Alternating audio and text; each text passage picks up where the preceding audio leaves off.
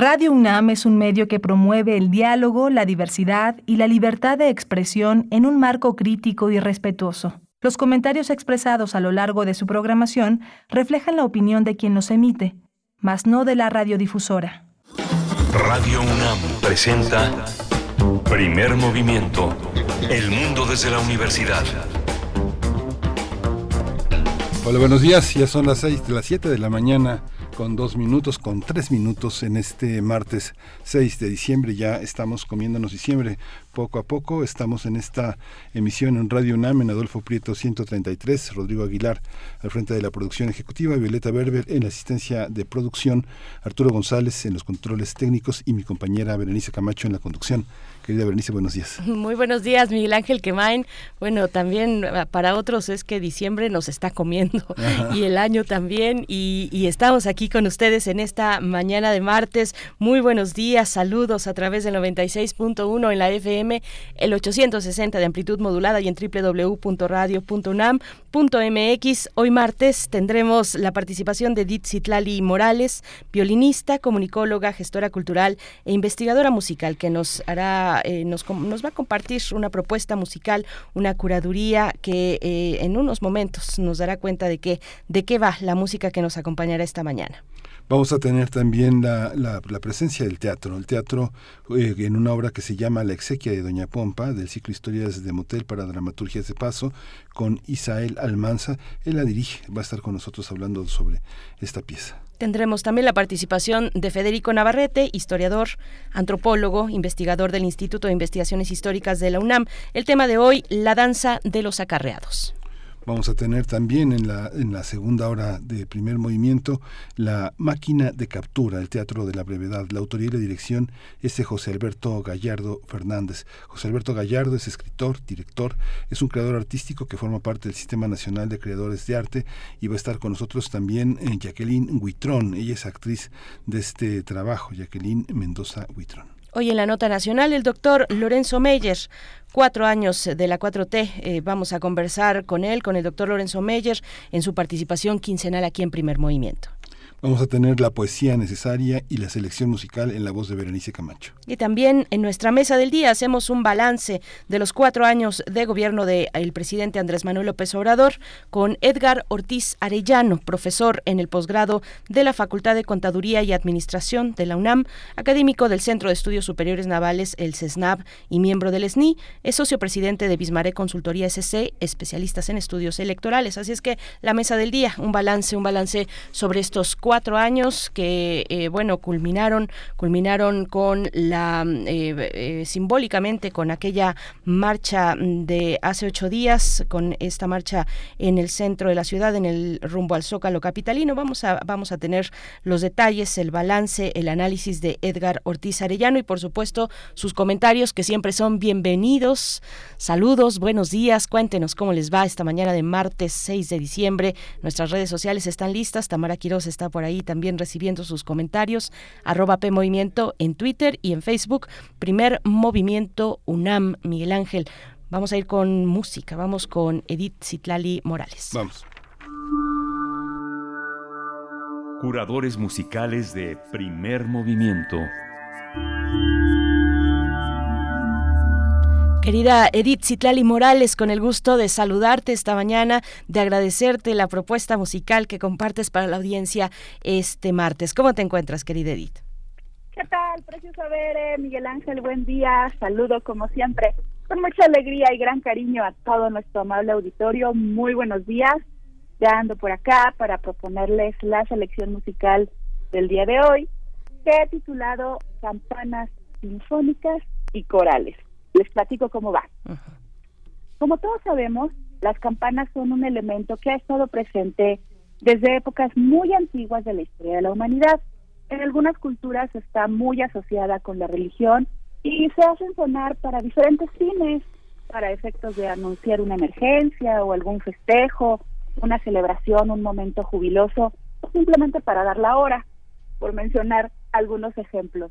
Bueno, para algunos compositores, pues también ha servido de inspiración para dedicar alguna obra, extracto o movimiento a este especial y sonoro instrumento. Entonces, hoy vamos a escuchar piezas que están relacionadas con campanas o con la onomatopeya que producen. Para comenzar esta mañana, escucharemos un fragmento del tercer movimiento del segundo concierto para violín y orquesta de Niccolo Paganini, conocido como La Campanella. Yo creo que de los seis conciertos que Paganini escribió, probablemente es el más famoso, y es precisamente este tercer movimiento en forma de rondó que le da el nombre al concierto. Escucharemos una grabación histórica que me sigue gustando muchísimo con Salvatore Accardo en el violín. Más tarde escucharemos uno de los momentos más brillantes en sonoridad de la ópera Pagliacci, eh, Payasos en español, de Ruggiero Loncavallo. En esta ópera, que en realidad es muy corta, el coro tiene solamente dos participaciones y una de ellas es este número, el coro de las campanas. Aquí pasa lo que les decía hace un momento, el compositor juega con la onomatopeya y el coro comienza cantando don, din, don, din, don. Es un efecto bien bonito. Espero que les guste tanto como a mí. Después nos vamos con Sergei Rachmaninoff y su sinfonía de Bells, Las Campanas. Es una sinfonía coral y la letra está basada en el poema del mismo nombre, Las Campanas, de Edgar Allan Poe. Fue escrita en 1913 y se dice que fue uno de los trabajos favoritos del propio Rachmaninoff, una de sus obras más queridas. Seguido de Rachmaninoff tendremos a otro maravillosísimo compositor, a Gustav Mahler. De su tercera sinfonía en re menor escucharemos el quinto movimiento, Recordemos que la tercera de Mahler es una de las sinfonías más largas de la historia de la música. Dura hora y media, quizás un poquito más. El movimiento más corto justamente es este quinto, a lo mejor nos da tiempo de escucharlo completo.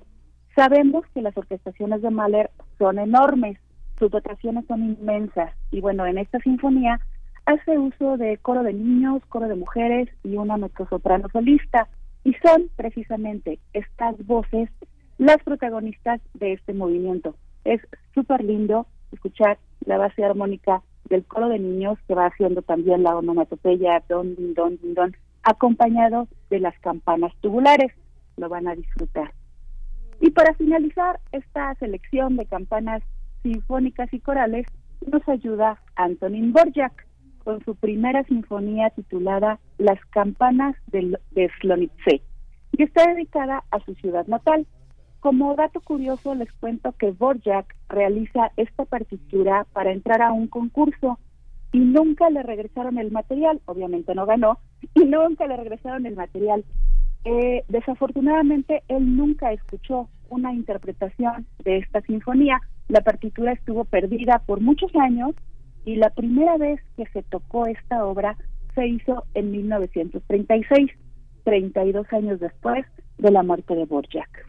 Bueno, pues así quedó, queridas amigas, queridos amigos, nuestra selección para este día, un concierto para violín, el coro de una ópera, dos sinfonías corales y una sinfonía orquestal dedicada a las campanas de la iglesia de la ciudad natal de Borjak. Espero que a todas nuestras amigas y amigos pues les guste esta selección que tiene como hilo conductor a las campanas. Pues muy bien, muy interesante, muy interesante el, el, el tema de las campanas. La campana es uno de los instrumentos más antiguos. Hay quien no se pone de acuerdo, hay quien dice que fue el siglo XIII, ¿no? que está Santiago de Compostela. Hay otros que no, que dicen que fue en Campana, Campanella en Italia, ¿no? Es, pero es, es, es muy interesante cómo se ha recuperado en la, en, la, en la historia musical, porque las campanas de las grandes iglesias que se hacen con bronce, barro y acero, son este, ¿qué nota tendrán? ¿Qué nota tendrán, Edith Zitlali? Esas notas Pues de es- la iglesia. ¿Qué nota es? Pues ¿Es la? es que depende, depende del tamaño de la campana, es la nota que, que- o sea, no es como, como un estándar, sino que se hacen y, y la verdad no tengo mucho conocimiento en este sentido, Mm. pero sí son distintas, distintas Sí. notas las que suenan en, en, en las iglesias, ¿no? Sí. Y sí, como bien dices, pues son son muy sonoras y, Sí. y son grandes instrumentos y las hay pues bellísimas, como dices, desde, Sí. desde hace muchísimos siglos. Están ¿no? esas campanitas que se llaman los, las sanctum, ¿no? Que son las que se anuncian para la hostia, el cáliz, Sí. la consagración y cuando se da la transubstanciación, suena en mí, ¿no? Pero bueno, sí. bueno, las campanas, las campanas. Nosotros vivimos bajo la campana de Gauss, así que también es otra campana, es otra campana interesante. Bueno, gracias, este, Vamos a quedarnos con la primera, que es concierto para violín número 2, La Campanela. Hasta luego. Pero Miguel Ángel, me despido no sin, antes, no sin antes mandarles grandes campanadas de abrazos musicales. Hasta la próxima. Gracias, Edith Citlali Morales. Nos quedamos con esta selección.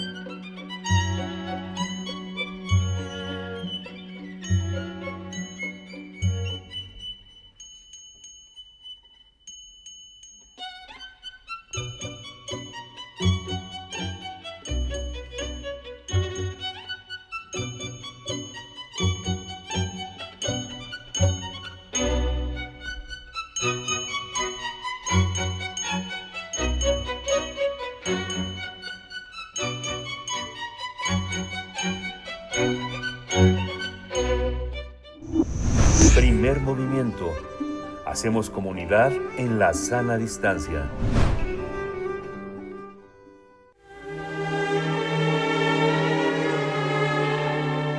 Teatro, teatro, teatro Corre el telón y disfruta de la función. La exequia, la exequia de Doña Pompa es una obra teatral que forma parte de las nuevas dramaturgias para nuevas producciones 2021-2022, cuyo ciclo se denomina Historias de Motel para Dramaturgias de Paso. La historia de esta puesta en escena se enfoca en Doña Pompa, una mujer que se aferra a su marido Lucho, quien pese a que murió parece que no descansa en paz, pues ella lo siente llegar todas las noches. La mujer dice que lo extraña, pues el amor entre ambos fue lo mejor que pasó en su vida Así que doña Pompa está decidida a confrontarlo, por lo que seguirá la recomendación de sus vecinas y comadres, quienes le dijeron que hiciera un ritual, un exequia. Doña Pompa prepara todo en un cuarto de motel donde tiempo atrás pasó momentos inolvidables con Lucho. Así que el público sabrá qué pasa en esta historia que cuenta con la dramaturgia de Alan Escalona y con las, las actuaciones de Erandeni Durán y Miguel Narro.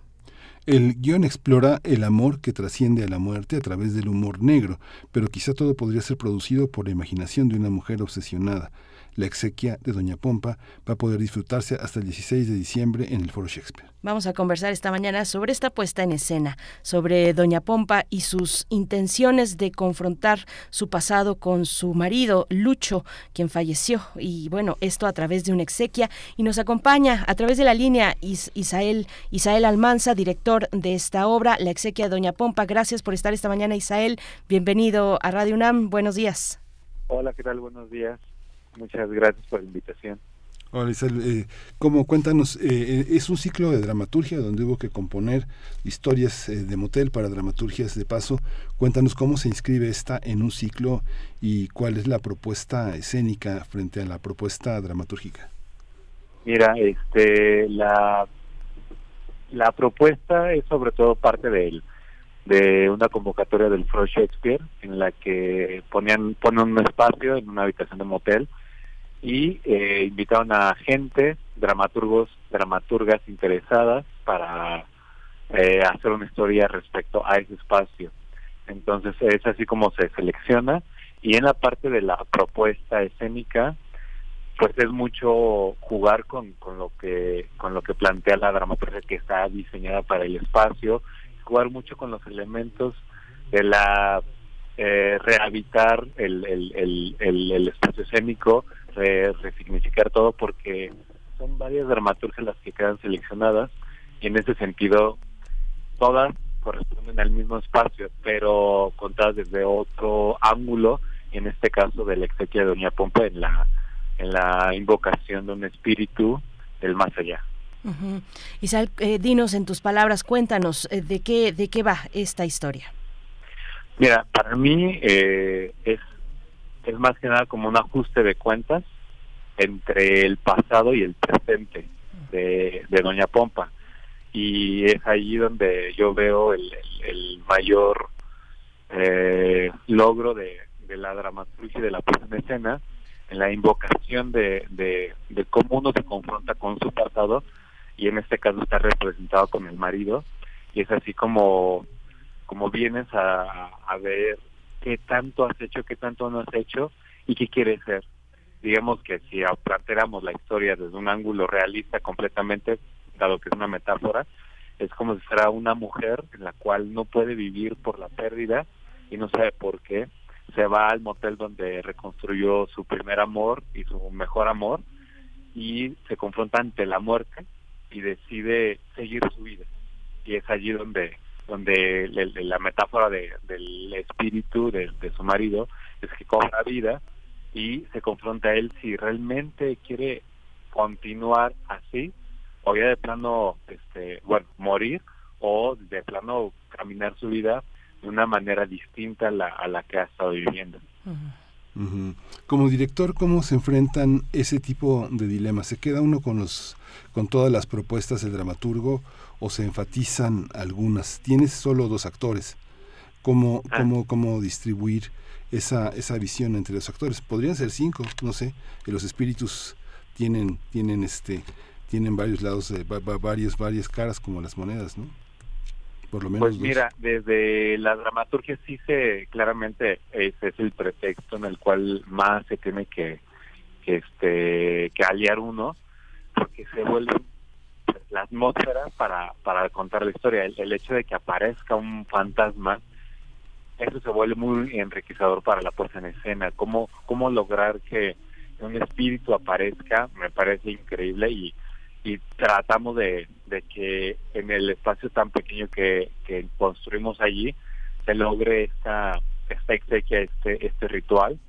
Y hay otros elementos de dramaturgia que más bien los vamos este, arreglando en términos de puesta en escena, no necesariamente de, de la dramaturgia como tal, sino cómo contarla en, el espacio y con los actores para que tenga un nuevo significado no solamente para el dramaturgo, sino para todo el equipo que estamos allí presentes y, genera una nueva una nueva historia, independientemente de que está contada de una forma muy específica por Alan.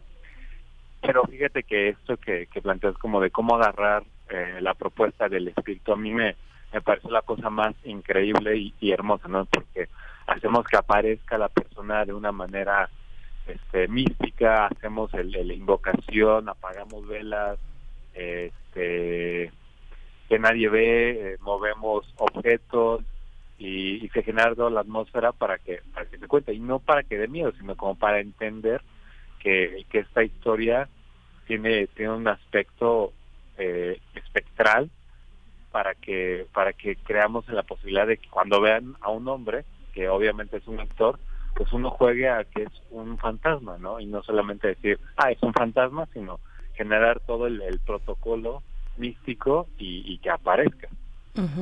Y además de, bueno, de todos esos elementos centrales, lo espectral, lo místico, eh, Isael, está la cuestión del humor, del humor negro que manejan en, esta obra. Eh, cuéntanos, ¿cómo, ¿cómo lo construiste en escena? ¿Cómo se construye en escena eh, tú como director y cómo pasa este humor del texto eh, precisamente al escenario? Es algo que de pronto cuando eh, leí la historia que me, que me propone Alan, yo le digo, ah, es una comedia. Entonces él me dice, no, es, es, una historia de, de amor, es una historia de el más allá. Y digo, o sea, sí, pero o sea, si te viene el, el espíritu de, de, tu, de tu ser querido y te, de pronto te dice, oye, pues tengamos sexo, pues empieza a ser un tanto más allá, eh, este, pues un tanto humor negro porque dices, bueno, o sea, sí es la persona que a la que amo, pero al final de cuentas, pues es un fantasma, es un muerto, y, entre ese entre ese ir y venir de, entender que es cómo es un muerto, cómo se invocó, se apareció, etcétera, es que es que se vuelve el, el, el humor, ¿no? Porque se mueven cosas, ella no lo espera, este él, él le propone a, a tener algo más, ella lo siente, no siente nada distinto, y de pronto esa cercanía hace pensar que, que no han pasado tantos años en la relación o no ha pasado nada y se empiezan a decir de cosas como como sucedían en el en el en el habitual y eso se vuelve cómico a final de cuentas que ahí es donde se, se pone padre porque pues es una discusión de pareja pero de un fantasma y, y de una persona viva. Ahí es donde digamos que las circunstancias lo vuelven cómico per se sin que lo hagamos chistoso ya ya es ya es algo chistoso pero no siempre, no siempre la vida erótica se vive con fantasmas, no siempre hay un, hay un tercero en el, en el, en el deseo, en la fantasía que, este, que hace que estemos habitados por alguien que nos mira a mirar, que miramos mirar a otro, que es, que es un juego siempre de espejos, al menos bueno eso decía, eso decía el psicoanalista Freud, ¿no? Claro, aquí por ejemplo el, este juego erótico, pues ella le dice, le pregunta en un momento de la historia que si tiene algo con alguien más y él dice, pues no, estoy muerto, ¿cómo voy a tener algo más? Simplemente estoy muerto. Entonces, ahí es como estos momentitos en, en, los que de pronto se reclaman cosas que parecieran ser o vislumbrarse como celos, pues es como ya no tiene sentido celar a alguien que ya no existe, ¿no? Y, y por el otro lado, y él, él le dice a ella, pero si tú quieres tener algo, no me molestaría. Entonces, en un planteamiento que parecía ser muy machista, este, de pronto el, el más el más macho le dice, pues si quieres tener algo está bien, no hay, no tiene ni por qué, no me tengo por qué enojar, y si le quieres tener está muy bien. Entonces, también jugamos a la deconstrucción de, de del, del propio macho que que, que vive aferrado a, a, a, ser la, la mujer suyo y de pronto decimos pues también estos hombres más allá de que exista o no este sentido pues aman a una persona y buscan que sea feliz en su presente. Y ahí es donde empezamos a, a deconstruir a esta masculinidad a que, que no que no se teme que volver tóxica como que damos una un nuevo giro a, a ese a ese aferrarse con el pasado. Por eso te decía como una confrontación del pasado con el presente Sí, eh, Isael, para ti, para ti fue muy claro, para ti fue muy claro que, que, esta obra tenía esa beta humorística y ahora que lo narras resulta que sí, efectivamente, eh, para, para quienes te estamos escuchando, pero no lo fue así en un, en un inicio para, para el autor, para el dramaturgo, para Alan Escalona. Eh, cuéntanos cómo se da, cómo se da esa relación en el, en, en el contexto de este ciclo, historias de motel para mm, dramaturgias de paso, cómo se da esa relación entre, entre el autor, el dramaturgo eh, o la dramaturga y quien dirige la obra finalmente. ¿Cómo, ¿Cómo se da ese diálogo? ¿Qué es lo que propone un espacio como este en este ciclo del Foro Shakespeare? Eh, digamos que la relación fue directamente de Alan contigo, él, él fue quien me invitó y de pronto ya el Foro Shakespeare como productores es que eh, dicen, hay esto, cómo lo hay, este, en qué condiciones, etcétera, etcétera, etcétera. Y este y la relación se vuelve padre porque Alan conocía mi trabajo, entonces allí es donde donde realmente genera la complicidad porque él sabe lo que lo que propongo como director y, más allá de, de decir eh, cómo proponer las cosas, él, él requería en su historia una atmósfera específica que, que se sintiera esto. Entonces, ahí es donde se genera la, la, intimidad entre él y yo y hablándolo y, y dándole como nuevas posturas mientras leíamos la obra, él siempre estuvo cerca, entonces él, él ha encontrado como un aprendizaje nuevo de, de cómo se puede releer su propia historia que, que creía que solamente era un lugar, una manera, pues al, al estar trabajando con él pues y con los actores que son muy eh, profesionales, muy este, entregados en, reconocer que hay en la historia, pues se vuelve para todos muy rico y se vuelve divertido y, esta relación aparte con el foro Shakespeare que te pone productora, te pone la difusión, etcétera, pues se vuelve padre que, que se pueda uno trabajar de, desde un ángulo bastante cobijado en, en términos como generales, ¿no? Ya tenemos después el, el cómo el día a día es, este pues tienen sus, sus sube y bajas, pero a final de cuentas siempre estamos arropados por ellos. esta, esta, esta cuestión de, no sé, este tipo de obras que aparentemente están fuera de un compromiso político, de una realidad social, eh, de todas maneras hablan de procesos muy complejos y que vivimos todos los días y que son también la fuente de la armonía o la fuente de la discordia, de la violencia conyugal o de los celos enfermizos. En este caso, los celos eh, nos dan siempre la oportunidad de ser testigos de algo, suceda o no suceda. Digamos que los celos son el territorio, tal vez eh, uno de los territorios más caros, más, más, más apreciados del fantasma, ¿no? ¿Cómo son los celos en la obra? Claro, ahí, allí es que planteas que no hay una, una agenda política en este, en este tipo de obras, no lo hay, pero curiosamente termina uno por por encontrarte vetas como eso, ¿no? De, de, los apegos, que es qué es lo que ocasiona el apego eh, y en qué en qué violencias de pronto se vuelven interiormente y este y aunque no se toque de, de manera de agenda política te puedo decir que que sí son temas este que uno tiene circulando en la cabeza y que lo toma desde un lugar no no rígidos en una manera como irónica y de aprendizaje, eso también de la deconstrucción de la masculinidad vista desde otro ángulo, me parece un, hallazgo que no que no sé si Alan lo tuviera tan presente, porque yo no lo tenía tampoco, pero en, la, en el momento en el que le estamos trabajando y vemos eso, le queremos dar ese giro y se vuelve muy enriquecedor y decir, bueno, el pasado a final de cuentas hay que romperlo pero para construir algo nuevo.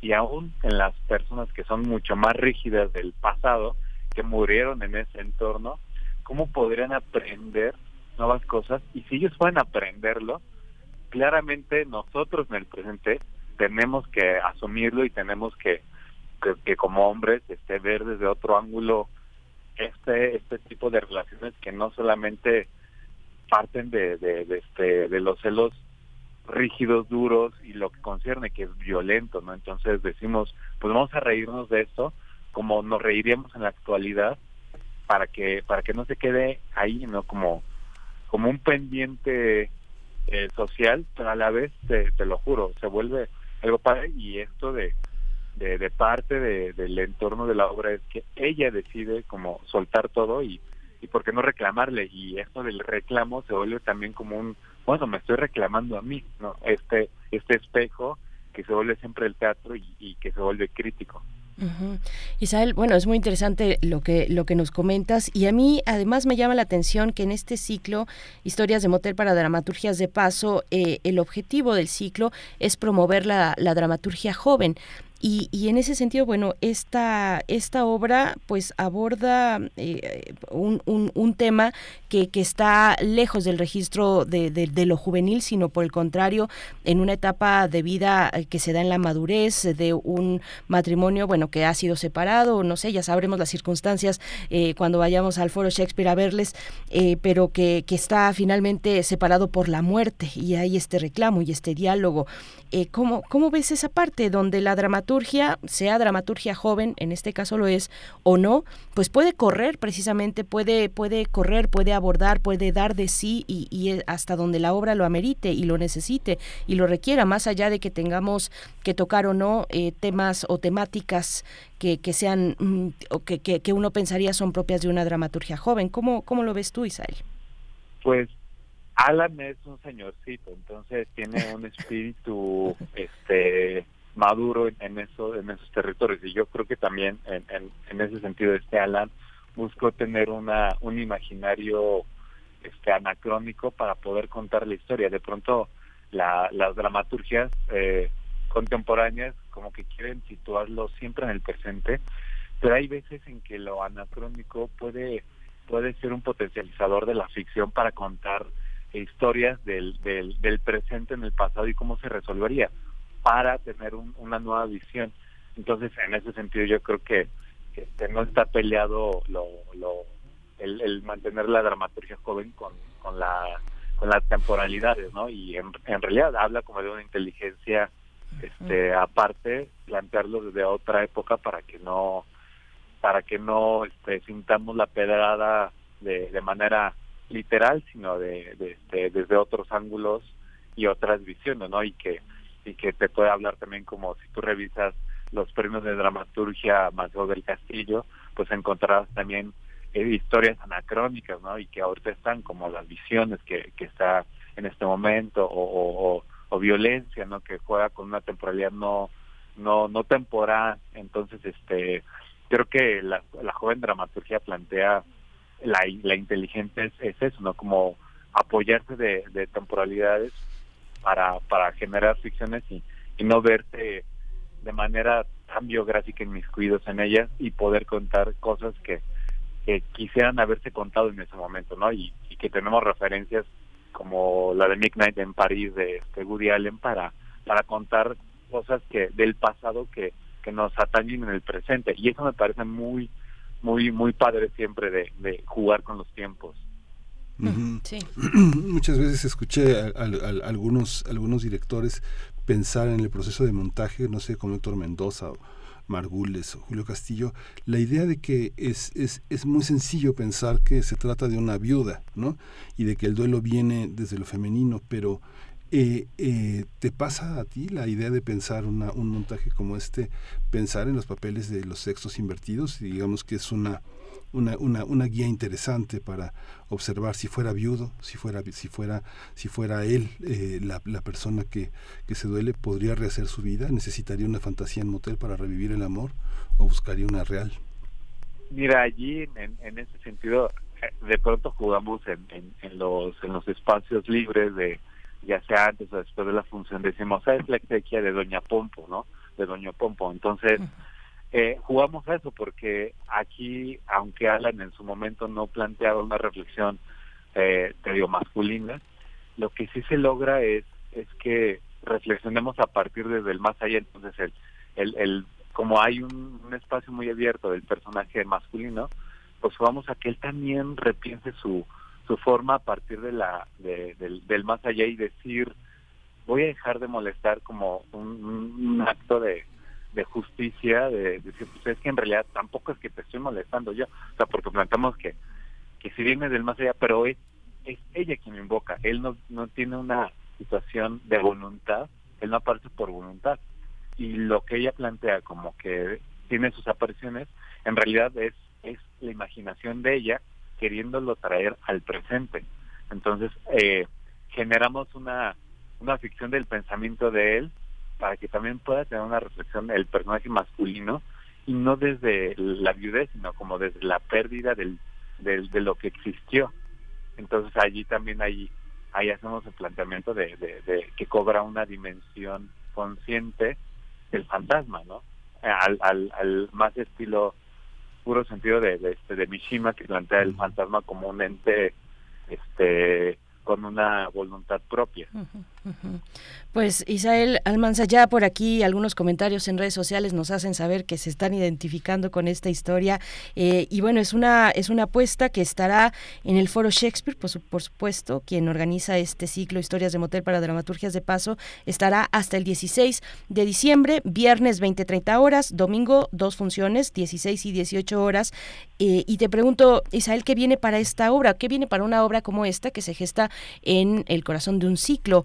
Eh, en ese contexto. Y me imagino viene una etapa desafiante después de que pase este momento en el foro Shakespeare, una etapa desafiante al no tener ya, ya ese apoyo, pero ¿hacia dónde están mirando con esta obra, la exequia de Doña Pompa? Pues eh, quisiéramos que se pudiera presentar en otros espacios, pero claramente se hizo para, para el foro Shakespeare en ese contexto y, y el foro Shakespeare nos ha acogido en una segunda temporada. Este y y en y cuando lo plantamos también con la posibilidad de salir a mí me yo lo que me gustaría es que pudieran contarse dos o tres historias que también se están contando que se contaron en ese espacio y que pudiera ser el ciclo no o sea de un viernes o domingo y ahí se cuentan las historias en un mismo espacio en, en otro en otro lugar como residencia. Pero eso ya es, irlo viendo con con el foro Shakespeare y que ellos también les interesa porque es, pues al final de cuentas es es algo muy padre ver un mismo lugar eh, resignificado con distintas historias. Y de eso se trata este ciclo, de cómo resignificar tanto un espacio como, como una acción. Pues muchísimas gracias Isabel Almanza por estar con nosotros. Nada más recuérdanos eh, brevemente qué días y qué horarios vamos a poder ver esta obra. Estamos viernes a las ocho y media pm y los domingos a las 4 y 6 pm en el Foro Shakespeare, en el Espacio Urgente 2. Así es que esperemos que quieran ir, puedan ir, eh, se la van a pasar muy bien y aparte se hace muy muy buen ambiente en todo lo que es el Foro Shakespeare. Muchas gracias. Gracias, Isabel Almanza, director de esta obra, La exequia de Doña Pompa. Gracias, eh, pues mucho éxito, mucha mierda y nos vemos en el, en el teatro. Estamos escuchando la siguiente propuesta musical de Edith Citlali Morales, la curaduría de esta mañana, León Cavallo, coro de las campanas de esta gran ópera Pagliacci.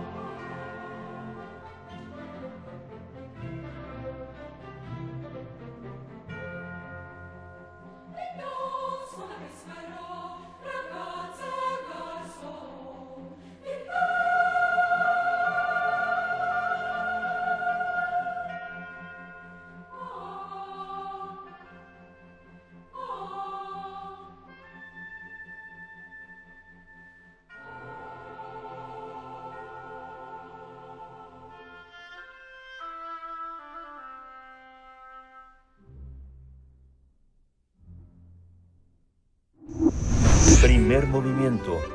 Hacemos comunidad en la sana distancia.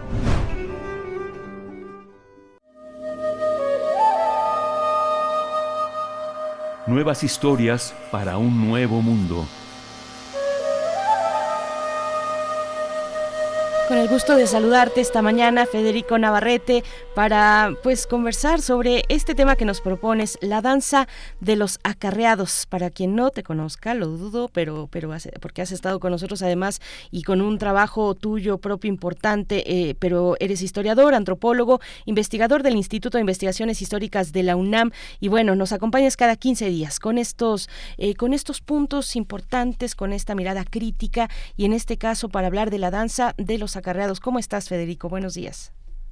Hola, buenos días, Bernice. Buenos días, Miguel Ángel. Hola, Federico. saludarle. Igualmente. Y pues sí, el, ahora, pues en esta ocasión voy a pasar mi punto de reflexión a un tema de historia contemporánea de, México, ya no del Reino Unido, que lo que hemos estado hablando en nuestras últimas presentaciones. Y justamente, pues es aprovechando que ahora, pues en la en ocasión de la Feria Internacional del Libro de Guadalajara, eh, tuve la ocasión de presentar una, un libro reciente de David eh, Bach-Geller, eh, David Bach-Geller, que es un filósofo político mexicano joven, que se llama eh, Baile de Máscaras, y es un análisis de tres términos políticos en nuestro vocabulario muy frecuentes en nuestra vida política, en nuestro vocabulario político mexicano, que son el término de palero, término de acarreado y el término de reventado. Y lo que hace David es pues un ensayo de filosofía del lenguaje, bueno, de análisis político y filosófico de esos términos y de lo que implican como categorías políticas y este y como formas que sirven para designar a ciertos actores políticos eh, eh, como como como lo llama como actores vicarios, es decir, como actores que que no, que no actúan por sí mismos, que no son actores plenamente autónomos y legítimos para una democracia, sino que serían actores que están siendo manipulados, que sirven intereses que no son los propios, que son objeto de coacción o de prácticas de, de, compra, soborno, que, que, no los hace plenamente confiables como Eh, Palero, pues es como como pues hablamos, como sabemos en el, vocabulario común, es alguien que sustituye a otra persona y que hace como trabajo para otra persona y muchas veces de manera oculta o vergonzante, ¿no? O sea, que, lo hace eh, para, este, eh, de una manera eh, engañosa, de voz. Y acarreado, pues es un término que se, ha, que se ha empleado muchísimo en estos días en función de las dos marcas eh, el otro día leía un, un, editorial de opinión que decía que en realidad las dos marchas fueron organizadas por López Obrador y pues de alguna manera puede ser cierto, pero el hecho es que la segunda marcha eh, que involucró pues el transporte de muchas personas a la Ciudad de México de varios minutos, esas personas fueron rápidamente clasificadas como acarreados por muchos observadores, muchos periodistas observadores de la misma marcha. Y, este, y por ser acarreados, pues eso implicaba que había habido todo un mecanismo detrás de que estuvieran ahí. Cuando tú veces que alguien los acarreado, pues estás diciendo que no llegó pues, propia marcha. Perdón, Federico, Federico, no te, te está, está cortándose un poco la comunicación, no te estamos escuchando con claridad. Vamos a reanudar el enlace contigo, Federico Navarrete, que nos está hablando de esta presentación que tuvo lugar en la FIL Guadalajara. Nosotros la tuvimos acá, Miguel Ángel. Estuvimos hablando de este libro con, con David Beck. Eh, eh, eh, reparto de máscaras, paleros, acarreados y reventadores. Estuvimos la semana pasada precisamente conversando, conversando al respecto. Y bueno, nos está comentando Federico Navarrete sobre estos, pues, estos, estos motes, estas, pues, estas maneras de nombrar a algunos de los, a, muchos de los asistentes a la marcha, a la segunda marcha, a la que tuvo en apoyo al presidente López Obrador, acarreados. Y algunos decían soy acarreado acarreados, pero acarreado, pero de mis convicciones, de mi corazón y demás, eh, pues hay definiciones que, que, ponían, que acompañaban a este acarreo eh, supuesto. Federico Navarrete, ¿nos escuchas? Todavía no. Muy interesante el libro de David, pertenece a Estudios Políticos de la Universidad de Guadalajara y lo, publicó, lo publicó Gedis. Federico Navarrete lo presentó. Ya estás en la línea de nuevo, Federico. Continúa, por favor. Gracias por estar. buenas. Ya, qué bueno. Oiga, qué pena, sí, este, pues estaba en un lugar en que la conexión no es muy buena. Pero bueno, les contaba entonces, pues cuando, cuando se habla alguien es acarreado, lo que se supone es que en vez de que esté participando voluntariamente por una decisión propia y consciente, eh, en una manifestación colectiva está siendo llevado a participar ella por otra persona que le paga, que le transporta, que hace representar pues, lo que pues, deberíamos llamar es el teatro, ¿no? porque finalmente si no está en la manifestación por tu está ahí por una Vamos a, devolver a devolver la llamada. Discúlpanos de nuevo, Federico. Eh, vamos a darte unos unos minutitos, unos segundos para que puedas colocarte en un en un lugar todavía mejor de recepción, porque no está funcionando tampoco en este en, en el lugar donde donde te encuentras ahora. Pero bueno, interesante, Miguel Ángel. También hemos eh, recibimos en su momento, pues claro que se generan muchas pasiones cuando se pone eh, en contraste, cuando se pone en revisión, pues este tipo de términos que vienen cargados de una que tienen una fuerte carga política, que además explican explican eh, dinámicas de, de, de, la política, de la acción política, del sistema político, diría yo, más propiamente. Eh, creo que ya lo tenemos, estamos de vuelta contigo, Federico. Ya. Sí. Sí, bueno, entonces, eh, pues perdón. Perfecto, estás muy bien ahí. Pena esta interrupción. Ahora espero que ahora suene mejor. Sí. Este, pues les comentaba entonces, pues la acusación de acarreado entonces implica que se considera que las gentes que participan en la marcha no lo están haciendo de una manera voluntaria o consciente, sino que lo hacen de alguna manera o coaccionados o recompensados para que pretendan algo que no pretenden.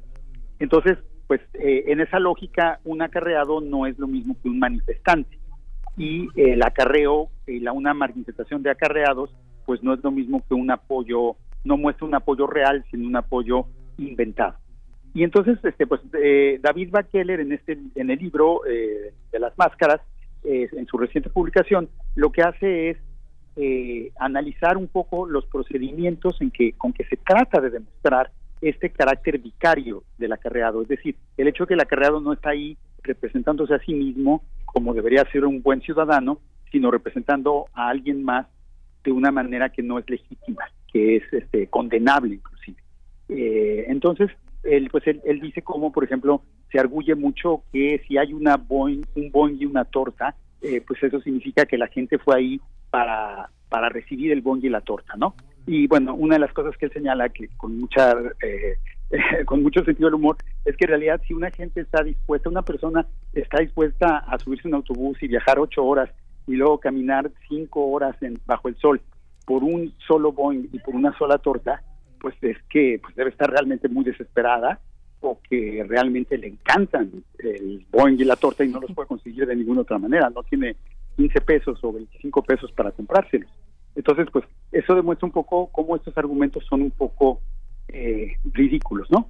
Pero pues hay que recordar que ahora en Estados Unidos los las medidas de la ultraderecha republicana para limitar la votación de las minorías en las elecciones incluyen, por ejemplo, prohibir que se dé alimentos a las personas, que se les dé de comer o que se les dé agua a las personas que están haciendo eh, la cola en las estaciones de votar porque se supone que si se les da agua, pues entonces se va a poder influenciar en la manera en que votan. Eh, entonces, pues es más o menos la misma lógica, ¿no? La de, la, de la ultraderecha norteamericana y de este argumento de los, de los acarreados.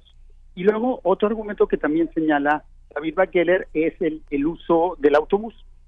O sea, yo la, última semana mi, mi, mi página de Twitter se llenó de fotos incesantes de autobuses foráneos en muchas calles de la Ciudad de México que se exhibían como pruebas irrefutables de que todo había sido un terrible y vulgar acarreo. Y otra vez, pues ahí, ahí se mueven varias cosas, ¿no? Eh, la idea de que si hay un autobús, eso implica que la gente que va en el autobús fue forzada a subirse a él, lo cual pues no necesariamente el autobús mismo no es evidencia de eso, o que la gente no se plantea, por ejemplo, que la gente a lo mejor pues decide viajar, no tiene dinero para ir en coche y entonces pues deciden, se pueden, un, colectivo político puede alquilar un autobús y transportarse, eh, pues que sería una opción que me parecería legítima en cualquier perspectiva. No se, no se buscan otras explicaciones, sino se plantea otra vez la idea de que si hay un autobús, necesariamente la gente fue subida a fuerzas contra el autobús, al autobús y este y, llevada contra su voluntad a marchar por algo en lo que no cree. O sea, se suponen, fíjense la cantidad de suposiciones que hay detrás de una simple foto de autobús y de y de la, y de la el pie de página o el comentario que la presenta como la evidencia de un acarreo. Pero y bueno, y finalmente también eh, es muy interesante que la historia del acarreo tiene una anécdota que para muchas personas en México es es muy eh, muy cercana, una anécdota de la memoria colectiva del 68, que cuenta, según recogió Elena Poniatowska en la noche de Tlatelolco, que en un testimonio de Silberto Guevara, Niebla, uno de los dirigentes del movimiento, él cuenta que el, a mediados de agosto de 1968, de, cuando los burócratas fueron obligados a ir al Zócalo a participar en una ceremonia de desagrado, desagravio de la bandera, eh, los burócratas empezaron a gritar, ve, nos llevan, somos borregos, ve, somos acarreados. Y entonces, pues ese, ese sí fue un ejemplo de un acarreo que, que, por cierto, pues ahí sí los acarreados dejaron evidencia de que habían sido acarreados y de que les molestaba hacerlo, ¿no? Entonces, eh, finalmente es interesante cómo la acusación del acarreo, el, este, que, que sí puede ser cierta en, en, otras instancias, se asume o se generaliza para, este, para descalificar cierto tipo de, de, asuntos políticos, ¿no?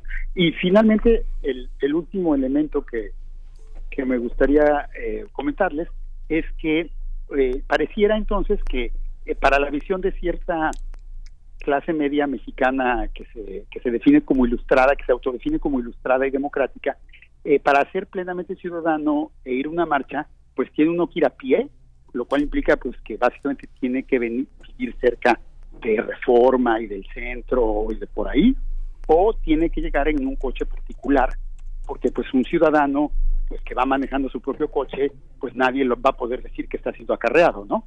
No sé si quiere su chofer, ¿no? Porque si lleva su chofer a lo mejor pues van a decir que el chofer lo está acarreando, pero si maneja el ciudadano mismo, pues nadie lo va a poder acusar de acarreado. Y en cambio, cualquier persona que no tenga coche particular y que tenga que llegar en un transporte colectivo, pues va a ser sospechosa de haber sido acarreada. Entonces, pues pareciera que para ciertos sectores que defienden la ciudadanía y la democracia, la ciudadanía requiere de un coche para poderse practicar.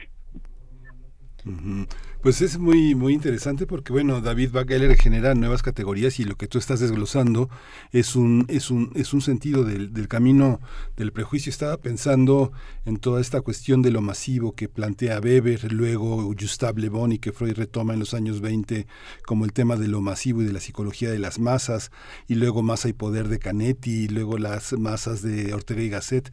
Este trabajo ya este pone en operación categorías que no estaban en, en este que están en el prejuicio, pero no en la categoría de las ciencias sociales e históricas, eh, Federico, ¿no? Que le da otro, otro sentido y ordena, y ordena lo grupuscular de maneras distintas y de maneras poderosamente sugestivas, ¿no?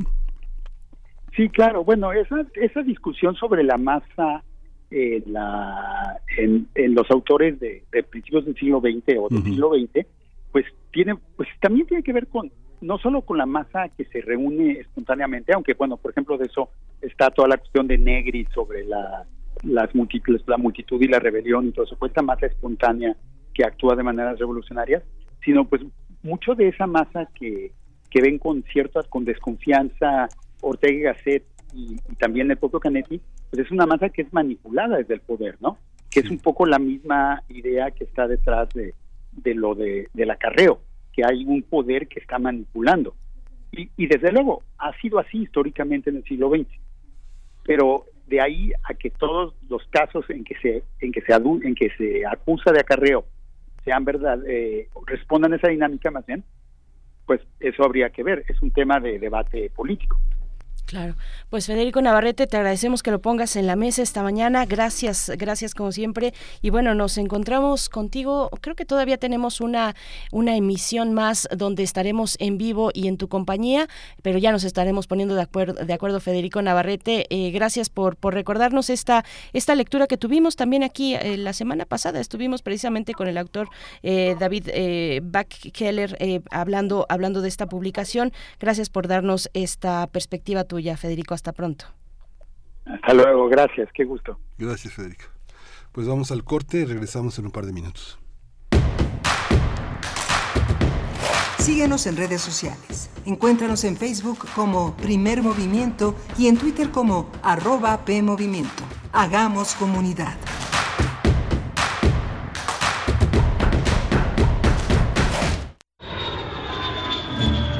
46 emisoras de 17 países de Europa, América y África.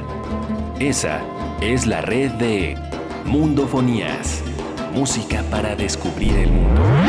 Todos los sábados a las 18 horas por el 96.1 de FM. Radio UNAM. Experiencia sonora. Cultivemos el gusto por el arte escrito y el ejercicio de la imaginación al lado de María Ángeles Comezaña en Al compás de la letra. Rutas literarias para viajar entre textos, poemas y cartas. Todos los jueves a las 18 horas por el 96.1 de FM. Radio UNAM. Experiencia sonora. El PRI defenderá al INE y el Tribunal Electoral, porque son nuestras instituciones y son intocables. Por eso marchamos junto a la ciudadanía defendiendo con valor, firmeza y contundencia que nada ni nadie puedan dañar nuestra democracia. Que quede claro, el PRI va a votar en contra y va a frenar la destructiva reforma electoral de Morena. El INE no se toca. La piedra y el yemo activo afectan tu cerebro, te matan las neuronas y son muy adictivos. Yo sé lo que te digo, pues he sido testigo. Piensa más en tu gente, tu vida y tus amigos. Escucha lo que te digo, pues es verdad. El negocio de la droga es algo que termina mal. Escucha bien, hermano, porque esto te hace daño. El negocio de la droga es algo que termina mal. Esto siempre acaba mal, carnal. Esto siempre acaba mal. Si necesitas ayuda, llama a la línea de la vida 800-911-2000. Alrededor de un tema siempre habrá muchas cosas que decir. Quizá haya tantos puntos de vista como personas en el mundo. Únete a la revista de la universidad donde convergen las ideas. Jueves a las 16 horas, después del corte informativo. Disentir para comprender. Radio UNAM, Experiencia Sonora. En la vida cotidiana se reflejan las problemáticas sociales, con diferentes causas y consecuencias. Pensemos juntas y juntos las posibles soluciones. Vida cotidiana. Análisis de nuestro día a día. Viernes a las 16 horas, después del corte informativo. Si sucede a nuestro alrededor, es importante. Radio UNAM, Experiencia Sonora.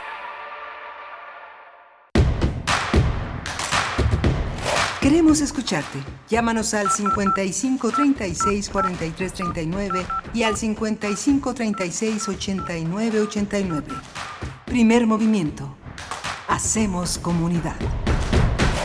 Buenos días, ya son las 8 con 3 minutos de la mañana y hoy es martes 6 de diciembre de 2022. Buenos días, estamos iniciando la segunda hora de transmisión en primer movimiento. Es una emisión en vivo que se lleva a cabo a través del 96.1 de la FM, 96.1 y en la frecuencia y en la amplitud modulada el 860, también de manera virtual en www.radio.unam.mx. Les recordamos igualmente nuestra dirección para eh, acercarse al repositorio sonoro para volver a escuchar esta y otras emisiones es radiopodcast.unam.mx en esta mañana que se encuentra Rodrigo Aguilar del otro lado del cristal, aquí en cabina, eh, muy elegante él con sombrero bien esta mañana. Eh, Rodrigo Aguilar en la producción ejecutiva, Violeta Berber en la asistencia de producción, Arturo González hoy frente a la consola en los controles técnicos les saluda, todo el equipo les saluda a ustedes levantando la mano por acá. Antonio Quijano, también nuestro jefe de noticias, se encuentra esta mañana aquí en, en, la cabina. Tamara Quiroz con sana distancia en redes sociales. Miguel Ángel Quemain en la conducción. Buenos días, Miguel Ángel.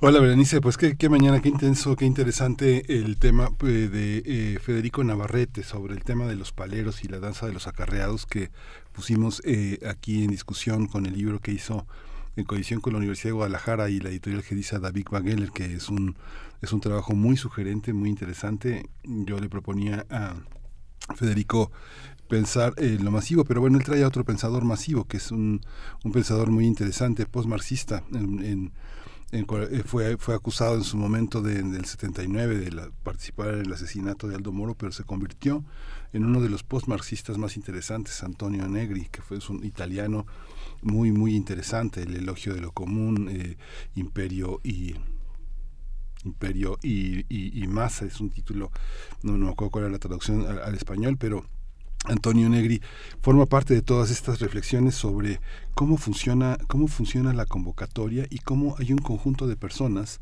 que depositan en lo, en lo grupal parte de lo individual. Es, yo creo que hay una, una discusión con, con Federico en el sentido en el que este siempre es uno llevado en el río del coro, sea una marcha feminista, sea una marcha LGBT, una marcha, una marcha, la, marcha del orgullo homosexual, sea una marcha sindical, hay una parte en la que lo colectivo se abandona, lo individual se abandona a lo colectivo, inevitablemente, ¿no? Lo que uno grita son consignas, son son, son lo que le pertenece al grupo, pero es muy interesante que lo que le pertenece al liderazgo de López Obrador se separa del liderazgo de Morena, se separa del liderazgo del, este que tiene en su momento el hartazgo y que se conduce hacia unos horizontes que son de participación y de y de y de concierto con el movimiento de la cuarta transformación, ¿no?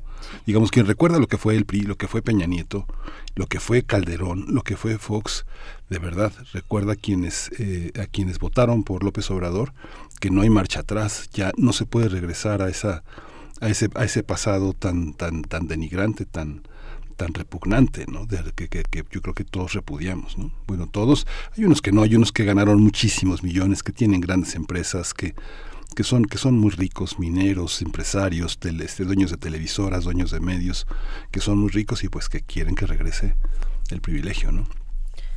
Sí, Miguel Ángel, qué, qué, qué complejo, ¿no? Qué complejo, qué complicado. Yo, yo creo que, bueno, yo lo que he escuchado a muchos decir es que, por supuesto, que jamás marcharía a un lado de personajes como los que marcharon en la primera, en la del 13 de, de, noviembre. Eh, no, no marcharía a un lado de, de una, de una, de un Elvester Gordillo, de un Vicente Fox, en fin, de todas las personas, de Alito Moreno, de todos los que se dieron cita al final, al final de esa, de esa convocatoria, de esa marcha en la retaguardia, eh, pero pero, he escuchado eh, esos comentarios y bueno, es una discusión esta la de las masas que además toma, toma todavía un impulso, sí, por supuesto, con la cuestión democrática, con la apertura democrática, pero también con eh, el, advenimiento, el, el, surgimiento de los medios masivos de comunicación, ¿no? Eh, tienen ahí, hay, hay estudios muy interesantes, muy importantes respecto, respecto a los medios masivos y o los medios de comunicación masivos y el comportamiento de las masas y ya viéndolo con un poquito de distancia ahora que mencionabas también a la cuestión de las marchas feministas, cuando eh, me quedé pensando en esta consigna muy sonada cuando se dice fuimos todas. Fuimos todas. Están algunas ahí haciendo acción directa, nos puede gustar o no nos puede gustar. Yo creo que en la mayoría estaríamos en desacuerdo, aunque tal vez em, algunas opiniones estén mediadas por un análisis más profundo antes que el rechazo, pero, pero eh, finalmente mm, eh, pues es una es, es, algo curioso que ocurre en, en estas en estas eh, marchas feministas. Ya las más recientes yo no lo he visto, la verdad Esto tuvo un punto muy álgido, muy, o, digamos un punto de partida en 2017 eh, y ya en las últimas, en este año, no lo he visto tan claro ya no lo he visto tan claro, esa acción directa, pero bueno, es interesante, es curioso.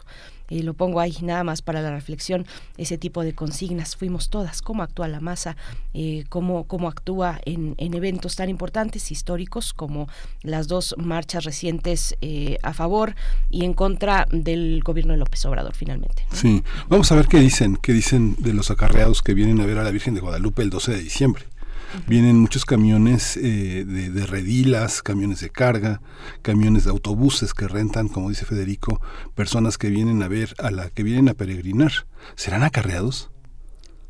Pues, los peregrinos serán acarreados. A ver qué dicen los de, los que defienden el sueldo del INE, ¿no?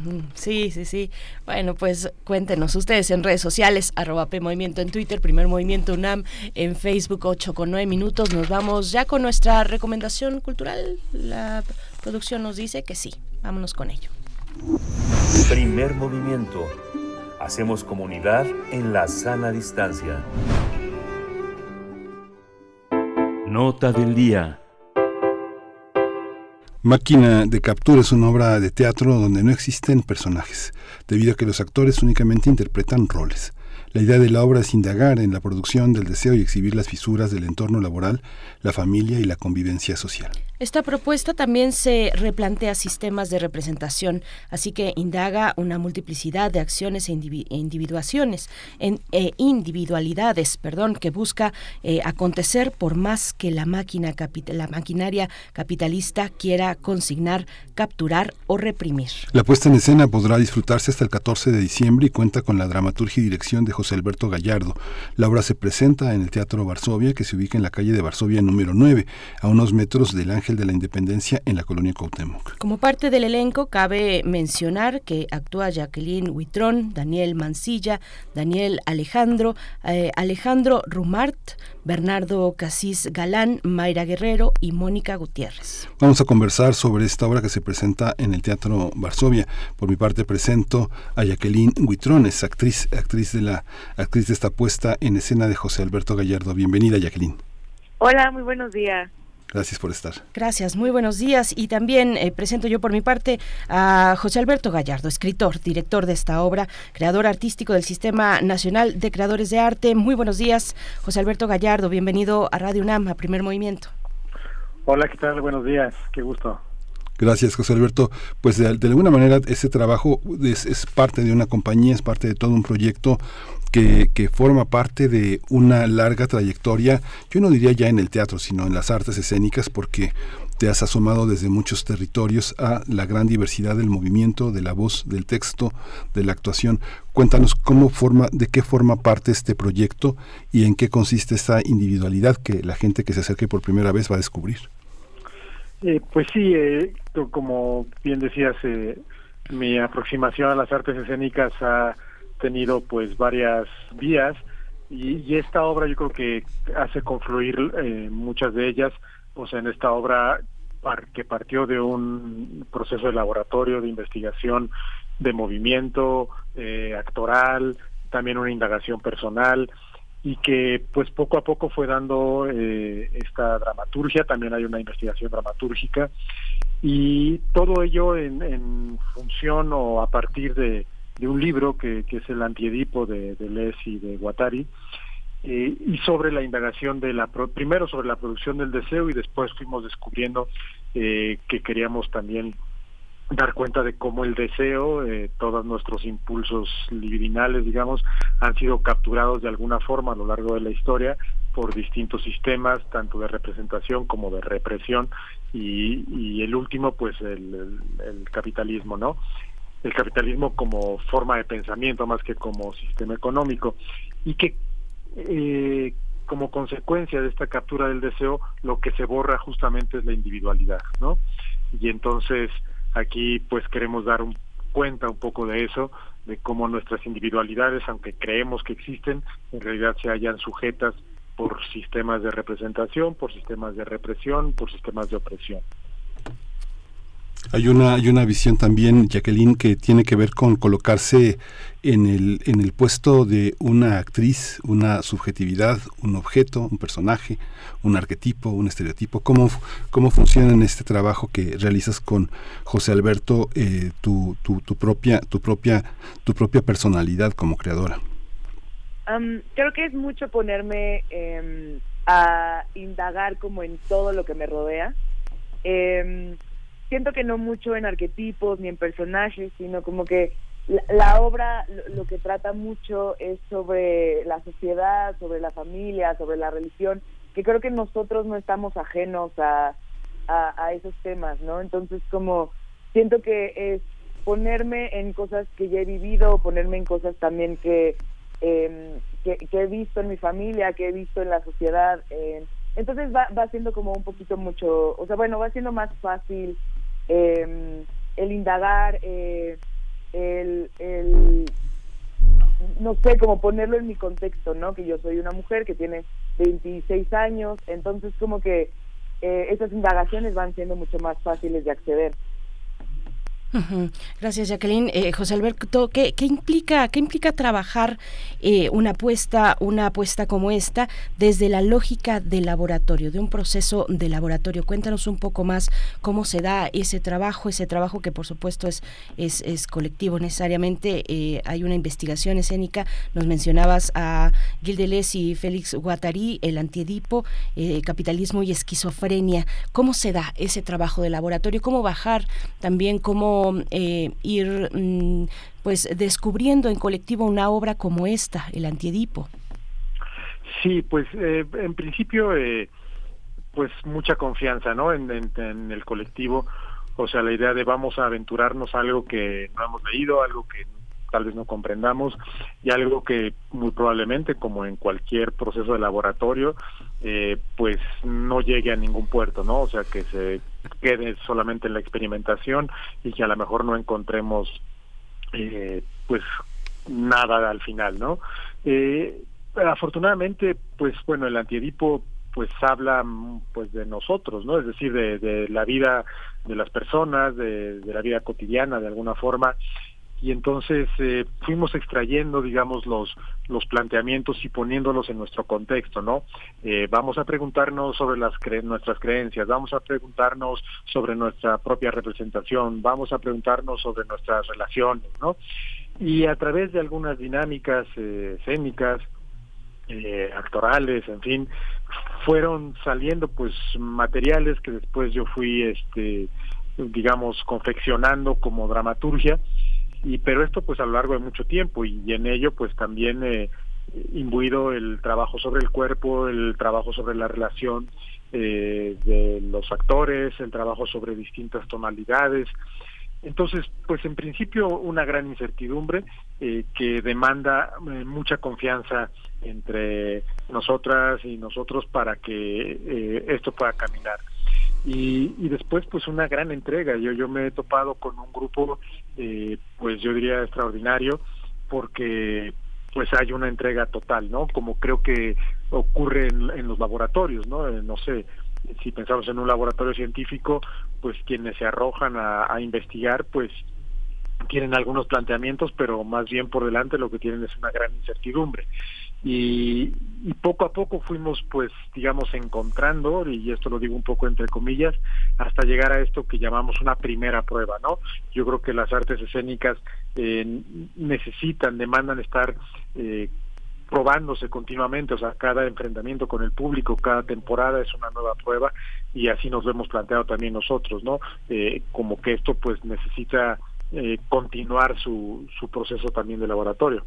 Jacqueline Mendoza, ¿cómo, ¿cómo fue para ti? ¿Cómo fue para ti como actriz acercarte a este proceso, acercarte a un texto de este peso, un texto complejo como lo son todos los de Gildeles eh, y en esta mancuerna con Félix Guattari? Eh, ¿Cómo, ¿Cómo fue para ti el proceso de, con, con esta obra? Em, yo la verdad es que no sabía que iba a ser un proceso súper incómodo, ¿no?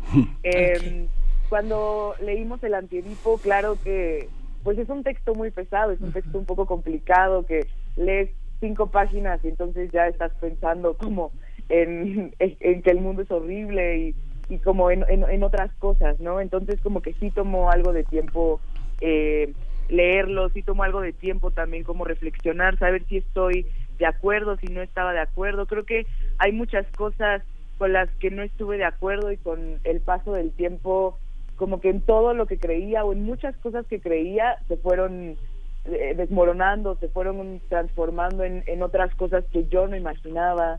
Entonces yo diría que fue un proceso, claro que fue amoroso, claro que fue eh, muy confrontativo, que fue además en, en, grupo, ¿no? Como que creo que todos empezamos, o sea, no sabíamos a qué nos estábamos metiendo y empezamos de una forma y, y, terminamos de otra, pero si yo lo pudiera poner en una palabra, para mí sería incómodo, eh, muy confrontativo también. Y, y, creo que sí, ¿no? Como que nunca estamos conscientes de cómo se va moviendo nuestra sociedad hasta que empezamos poco a poco a, fragmentarla. Entonces sí, para mí fue muy doloroso y ha sido como doloroso, pero también ha sido muy bonito em, y muy compartido, claro. Hay una, hay una parte de que la lectura de la filosofía eh, es una opción, la lectura del psicoanálisis otra, de la antropología otra y de la economía otra. ¿Por qué, por qué adoptar la filosofía, este José Alberto?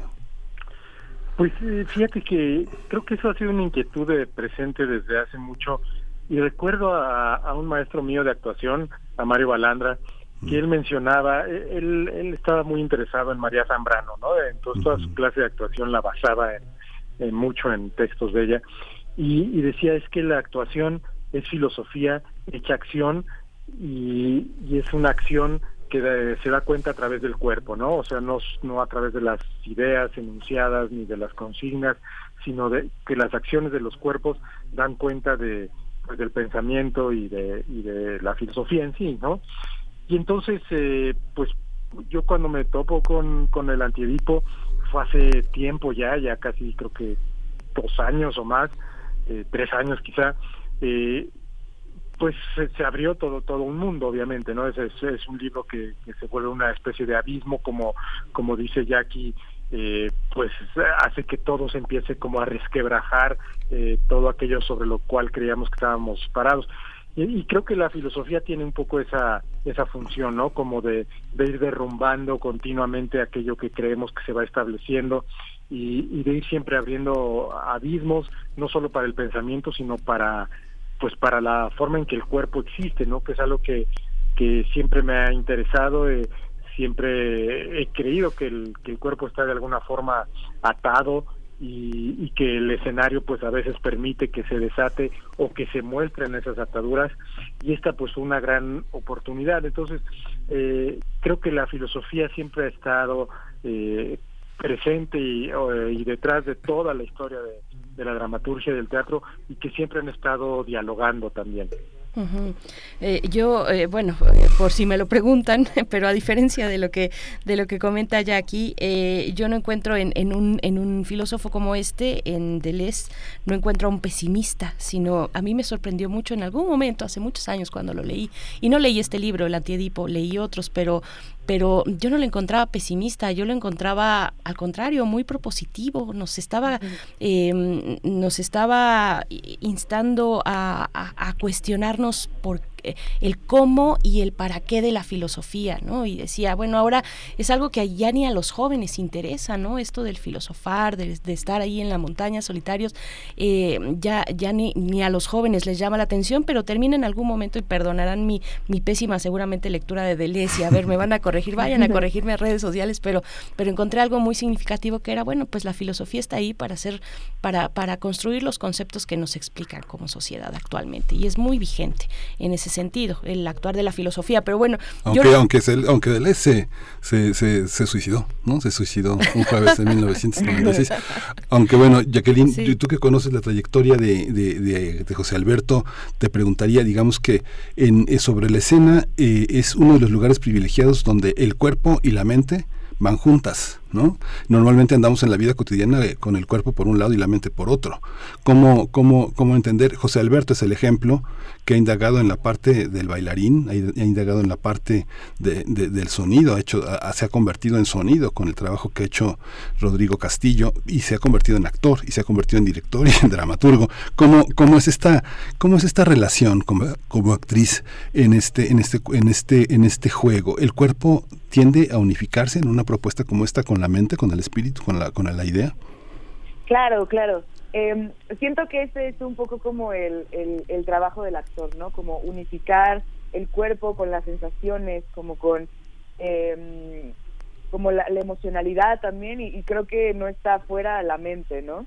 Eh, yo, yo le decía justo a, a Gallardo esta semana, ¿no? Que ojalá la ficción nos fuera eterna, porque creo que un momento en el que para mí se detiene todo el tiempo, ¿no? Se detiene eh, los tiempos cotidianos, la vida cotidiana y se convierte como en algo extraordinario. Eh, y entonces eh, ahí, ahí se siente mucho como el cuerpo, eh, el cuerpo, la mente, el sentimiento, el espíritu, el corazón está todo conectado y creo que es algo que no sucede en la vida cotidiana porque pues, necesitamos protegernos no del monstruo que es eh, salir a, vivir, ¿no? Eh, que no podemos ir, ¿no? Con nuestras sensaciones y nuestros sentimientos a, a, flor de piel, porque, pues, claro, vamos a vamos a lastimarnos un poco, ¿no? Entonces sí, me parece que es un acto de muchísima vulnerabilidad, un acto de muchísima fe, de muchísimo amor, eh, estar como en escena eh, con compañeros en donde lo único que tenemos que hacer en ese momento es eh, estar ahí, compartir eh, para mí se me hace un privilegio, ¿no? Eh, el, estar en un escenario es un, es un privilegio. Y creo que también el poder compartir y hacerlo con, con José Alberto eh, ha sido una experiencia muy enriquecedora, muy bonita y creo que sobre todo muy generosa. Yo lo, yo lo pondría con esa palabra. Qué, qué, qué, qué rico eh, escucharles, escucharles y será más pues asistir a máquina de captura. Eh, José Alberto Gallardo, bueno, todavía tenemos un poquito de tiempo, pero fíjate que con tu primer comentario pues me, me llamó mucho la atención porque el día de ayer, les voy a contar, y no sé si la audiencia por ahí también se asomó al, al noticiero de, de Julio Hernández, el astillero, y estaba él con una colaboradora y esta colaboradora trataba el tema del el capitalismo y la soledad. Y ahora, José Alberto eh, Gallardo, que hablabas de, de la individualización, eh, de esta de esta eh, de esta um, de, de, alguna manera como como alguna imagen o una trampa o una falacia eh, de la individualización. Ayer, ayer en este noticiario al que hago referencia, hablaban de la premisa del tacherismo, que es pues más o menos algo así como cada quien a rascarse con sus propias uñas. Y es algo, es, es una promesa del capitalismo, los individuos y no la colectividad. ¿Cómo se confrontan, digamos, esas lecturas, ¿no? Con lo que ahora nos estás comentando, José Alberto, perdón, bueno, es que me, viene, y, y, lo quiero relacionar porque, bueno, son espacios distintos, con motivaciones distintas, ¿no? En aquel... Eh, eh, en este que menciono pues se hablaba de un texto de un texto teórico más más bien eh, no filosófico pero bueno llega ahora aquí a este punto donde tú nos estás hablando más o menos de una cuestión que, que va por ahí yo creo que es muy pertinente porque justo como lo has mencionado eh, eso eso que dijo Margaret Thatcher fue una trampa, ¿no? que, que, el capitalismo iba a permitir el crecimiento de las individualidades, ¿no?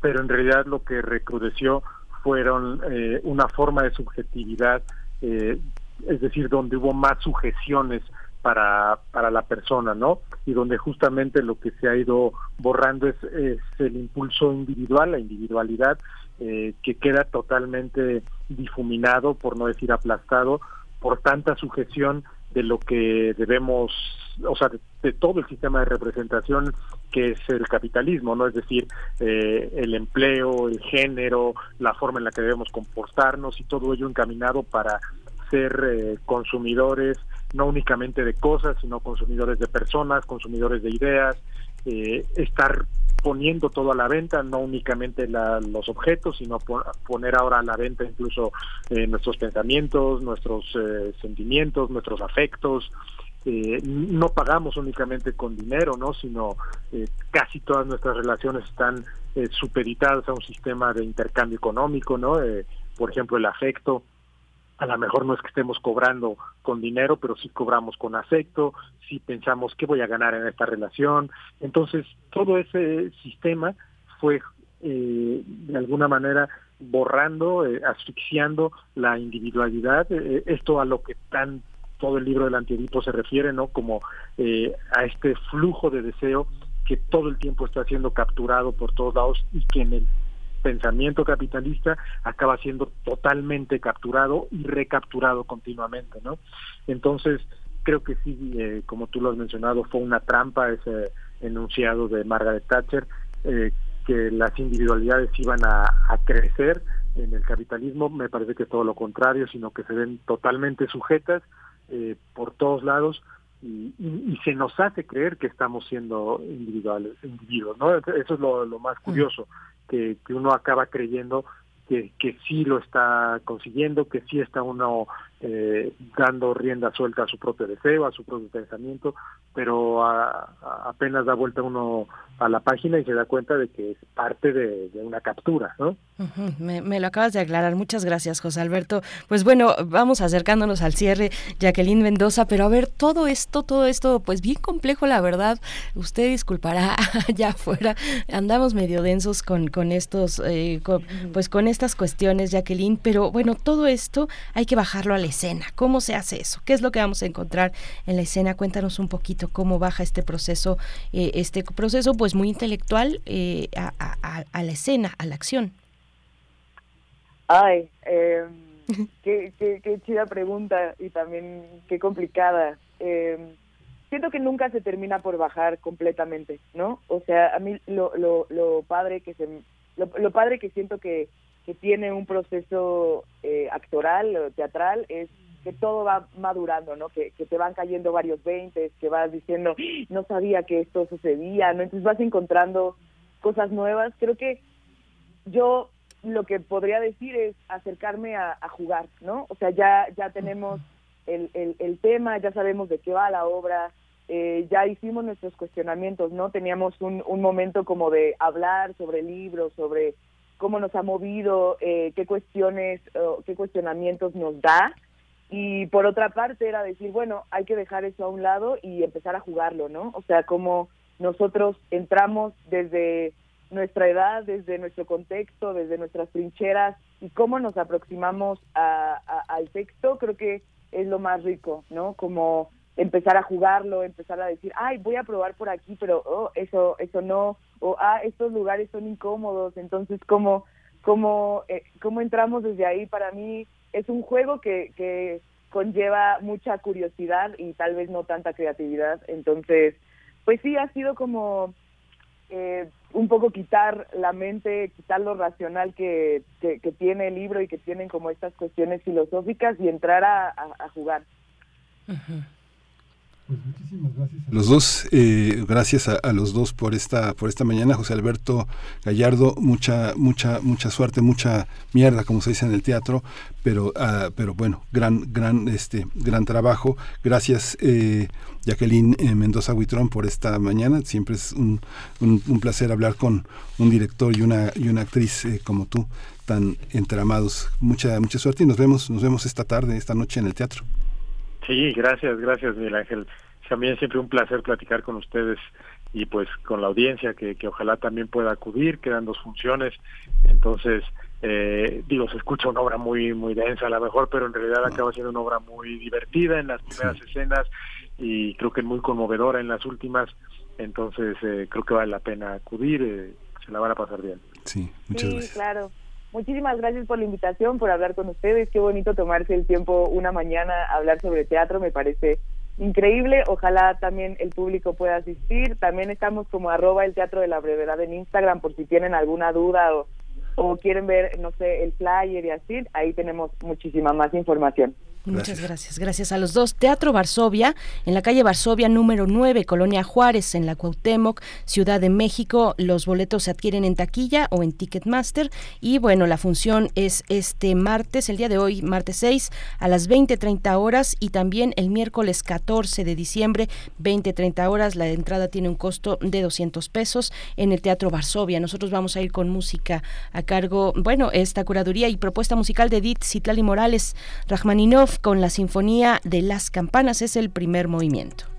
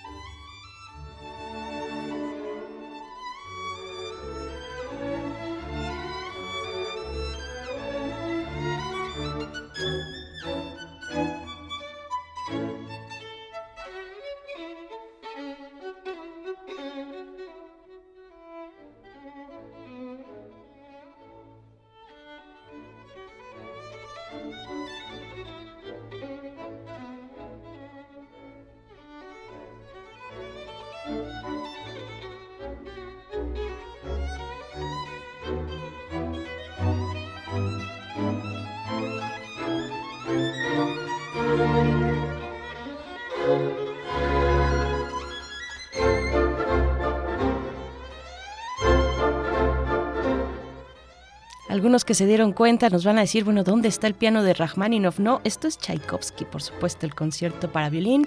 Lo dejamos unos segundos más y vamos con la nota nacional.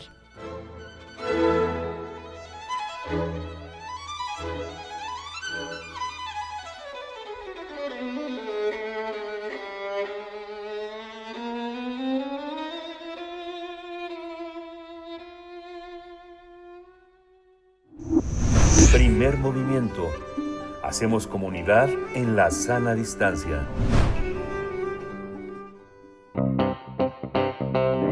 Nota Nacional. Qué gusto saludarte esta mañana, doctor Lorenzo Meyer, con este tema, cuatro años cuatro. Cuéntanos de qué se trata. Y, bueno, hay que decir, eh, teníamos la cita contigo la semana pasada, pero afortunadamente pudimos reagendar para no quedarnos sin tu, sin tu perspectiva de estos recientes acontecimientos en el país, en la capital de la República. Doctor Lorenzo Meyer, bienvenido. Gracias. Sí, el eh, martes pasado estaba yo en un eh, hotelito a unas cuantas cuadras de la FIL, pero no entraba la, la llamada, sonaba el teléfono eh, y cuando intentaba contestarlo no conectaba. La primera vez sí, cuando me eh, avisaron para que ya debía yo de estar listo. Y la segunda vez, y lo intentaron ustedes varias, eh, ya no entró. Eso me pasó lo mismo con mi familia y era un desastre ese hotelito en cuanto a conexión. Pero bueno, ya estamos ahora en lo normal y el título de esta eh, breve presentación está inspirado en los antiguos carteles eh, de las plazas de toros, donde decían seis toros, seis, y ya ahí venían los nombres de los toreros. Así que ahora cuatro, años cuatro, y el eh, nombre del torero pues vendría a ser AMLO, y el toro, el toro que es eh, realmente importante, es el antiguo régimen. Ese es lo que, eh, ese es el tema del el trabajo de Andrés Manuel, cambiar de régimen. Y en cuatro años, ¿qué es lo que se ha hecho? Bueno, uno puede eh, ir eh, incluso eh, muy lejos y señalar que el cambio de régimen eh, político en México se dio en el momento mismo en que tomó posesión de la presidencia eh, Andrés Manuel López Obrador. ¿Y por qué el tajante definición y momento? Bueno, pues porque fue la primera vez que un partido político encabezado por un eh, líder ya muy conocido, pudo llegar al poder por la vía de las urnas y teniendo, anunciando un proyecto eh, que se proponía acabar con eh, las formas políticas y por lo tanto también económicas, sociales y culturales que se habían establecido en México a partir del triunfo de la Revolución Mexicana allá por la época de Venustiano Carranza entre 1916 y 1920 eh, duró mucho. Es un fue un sistema autoritario no dictatorial, pero sí autoritario, muy eficiente y que tiene eh, pocas contrapartes en el eh, resto del mundo. En el siglo XX no hubo muchos eh, regímenes que fueran tan longevos como el mexicano.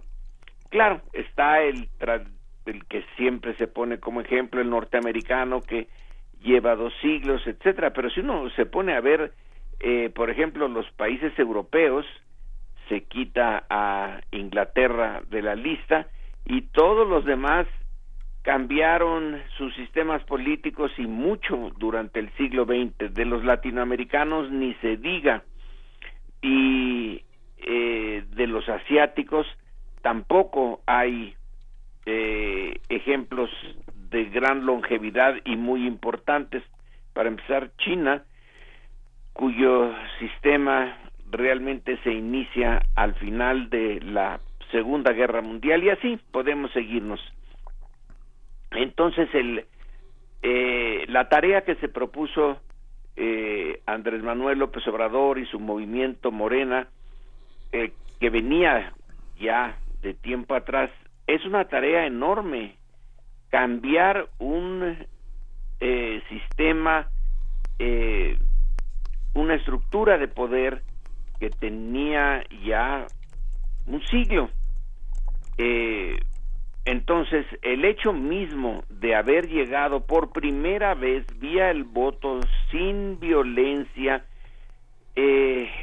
teniendo a los poderes fácticos en contra, eh, pero siendo capaz de movilizar eh, al electorado, a una parte sustantiva de ese electorado, eh, y enfrentarse a la inercia del pasado, pues no fue poca cosa. Claro que esta, esta inercia, este sistema que iba a ser sustituido por una cuarta transformación histórica en México, ya estaba muy, muy agotado, pero todavía tenía de su lado, pues, eh, a todas las fuerzas, casi todas las fuerzas importantes, sobre todo la económica, pero también a la burocracia y a un eh, grupo importante de clases medias que aunque se sentían eh, molestas por la eh, lo obvio del sistema autoritario tampoco estaban eh, tan mal y salían gananciosas no como la oligarquía pero no estaban eh, del todo descontentas. En fin, eh, ya lo sabemos, eh, en 2018 la votación eh, fue tan abrumadora en favor de AMLO y su partido que ya no hubo manera de usar las antiguas formas del fraude y del control de los votos que ya, ya estaban rebasadas y vino el cambio. Entonces ahí puede decirse que los que hubo el cambio, pero también puede definirse de otra manera que el, la cuarta transformación eh, requería de una serie de reformas, entre ellas la más importante, eh, al menos de entrada, es la fórmula para distribuir eh, lo que la sociedad produce, distribuir eh, la riqueza que se produce. Y en ese sentido, estamos todavía muy lejos de acabar con el antiguo régimen.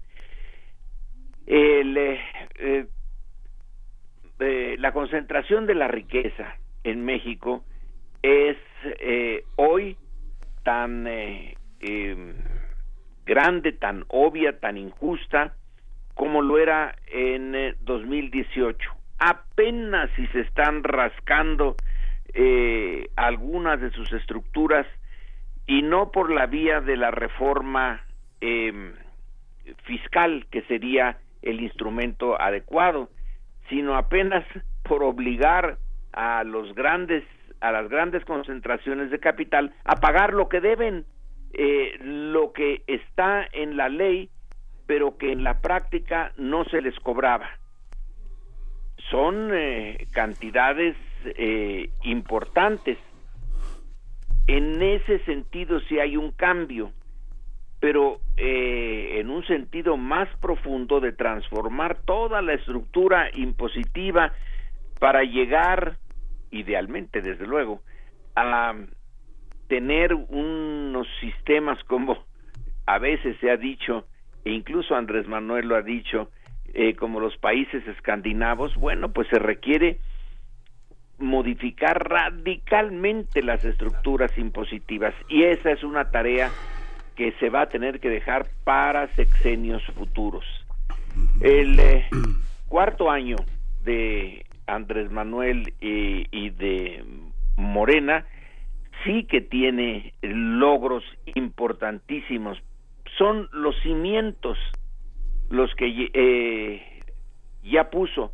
Esperemos que esos cimientos eh, se sigan eh, construyendo, ya no el cimiento, sino la edificación total, pero no queda mucho tiempo.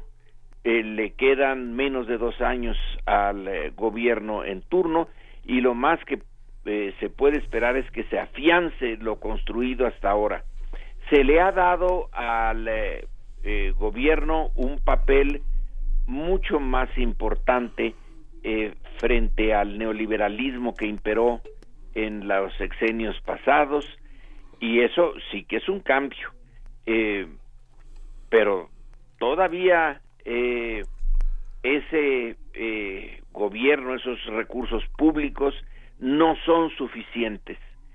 El PIB eh, de México apenas el 18%, 19% en el mejor de los casos, va a dar al erario público. El resto está en manos privadas y en esas eh, áreas de lo privado, pues la concentración sigue siendo, como dije, enorme la concentración de la riqueza. Así que el cuarto año eh, cierra, digamos, con esta manifestación del 27 eh, de noviembre, eh, la más grande que hemos tenido en México. Alguien dirá que, bueno, pues es la más grande porque es eh, el aumento de la población y si ya somos 130 millones, pues bueno, tiene que haber manifestaciones masivas impresionantes. Pero de todas maneras no se había visto algo tan eh, espectacular como la de fines de noviembre, que fue una afirmación o reafirmación del apoyo eh, masivo que tiene el gobierno y que posiblemente le permita eh, que su candidato en 2024 llegue también a tener ese apoyo.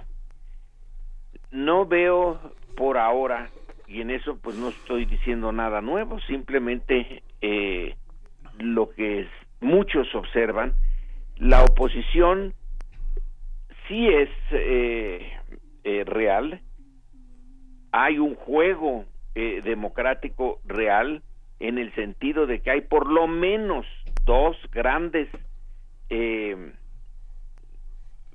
formaciones y con base social que proponen eh, proyectos distintos y que será eh, el voto ciudadano el que decida cuál es la que va a continuar en el sexenio que viene.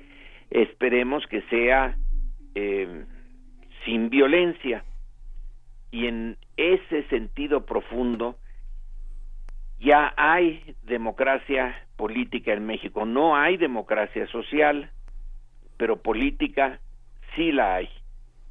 Ahora, digo que ojalá no haya violencia, pero este es el otro punto de la de la 4T, eh, donde si no hay una redistribución todavía eh, muy equitativa, se nota que ya están las bases para que en un futuro no muy lejano se pueda llevar a cabo. Pero en en, el, en otro aspecto que es el de la violencia, el de la existencia de organizaciones criminales eh, realmente poderosas que son capaces de tener control directo de eh, territorios, con lo cual ponen eh, en duda la existencia misma del Estado Nacional en esas zonas, pues ahí seguimos con un signo de interrogación enorme la 4T ha propuesto que en el proceso de transformar a la sociedad, de dar más oportunidades a, sobre todo a los jóvenes en las capas sociales más bajas, se va a ir eh, quitándole base al crimen organizado. Pero es una promesa, no se ve ahora en la práctica que se haya debilitado realmente esta eh, existencia de ejércitos privados de crimen eh, muy bien organizado al cual eh, se le han metido a la cárcel a una buena cantidad de sus tanto de sus líderes como de miembros de las filas comunes y corrientes del crimen organizado pero consigue más y tiene eh, una gran capacidad de acción. Entonces, este cuarto año, ahí seguimos teniendo un, eh, un déficit enorme en materia de seguridad y de control del territorio y de la pacificación de México. Es un, eh, con esto quiero terminar, es realmente una historia muy larga. México, pues era relativamente pacífico antes de que estallara la guerra de independencia, relativamente pacífico, digo, porque eh, había rebeliones locales, eh, pero cuando llega la guerra de independencia, el total de, casi el total de la Nueva España, pues queda eh, en una situación de violencia sistemática. La independencia no trajo la paz, trajo las guerras civiles y el montonal de movimientos locales con banderas políticas o sin ellas que riegan todo el siglo XIX y que más o menos el porfiriato metió en cintura, pero la revolución volvió a, eh, a recrear esa violencia y también a mediados del siglo pasado más o menos estaba México más o menos ¿eh?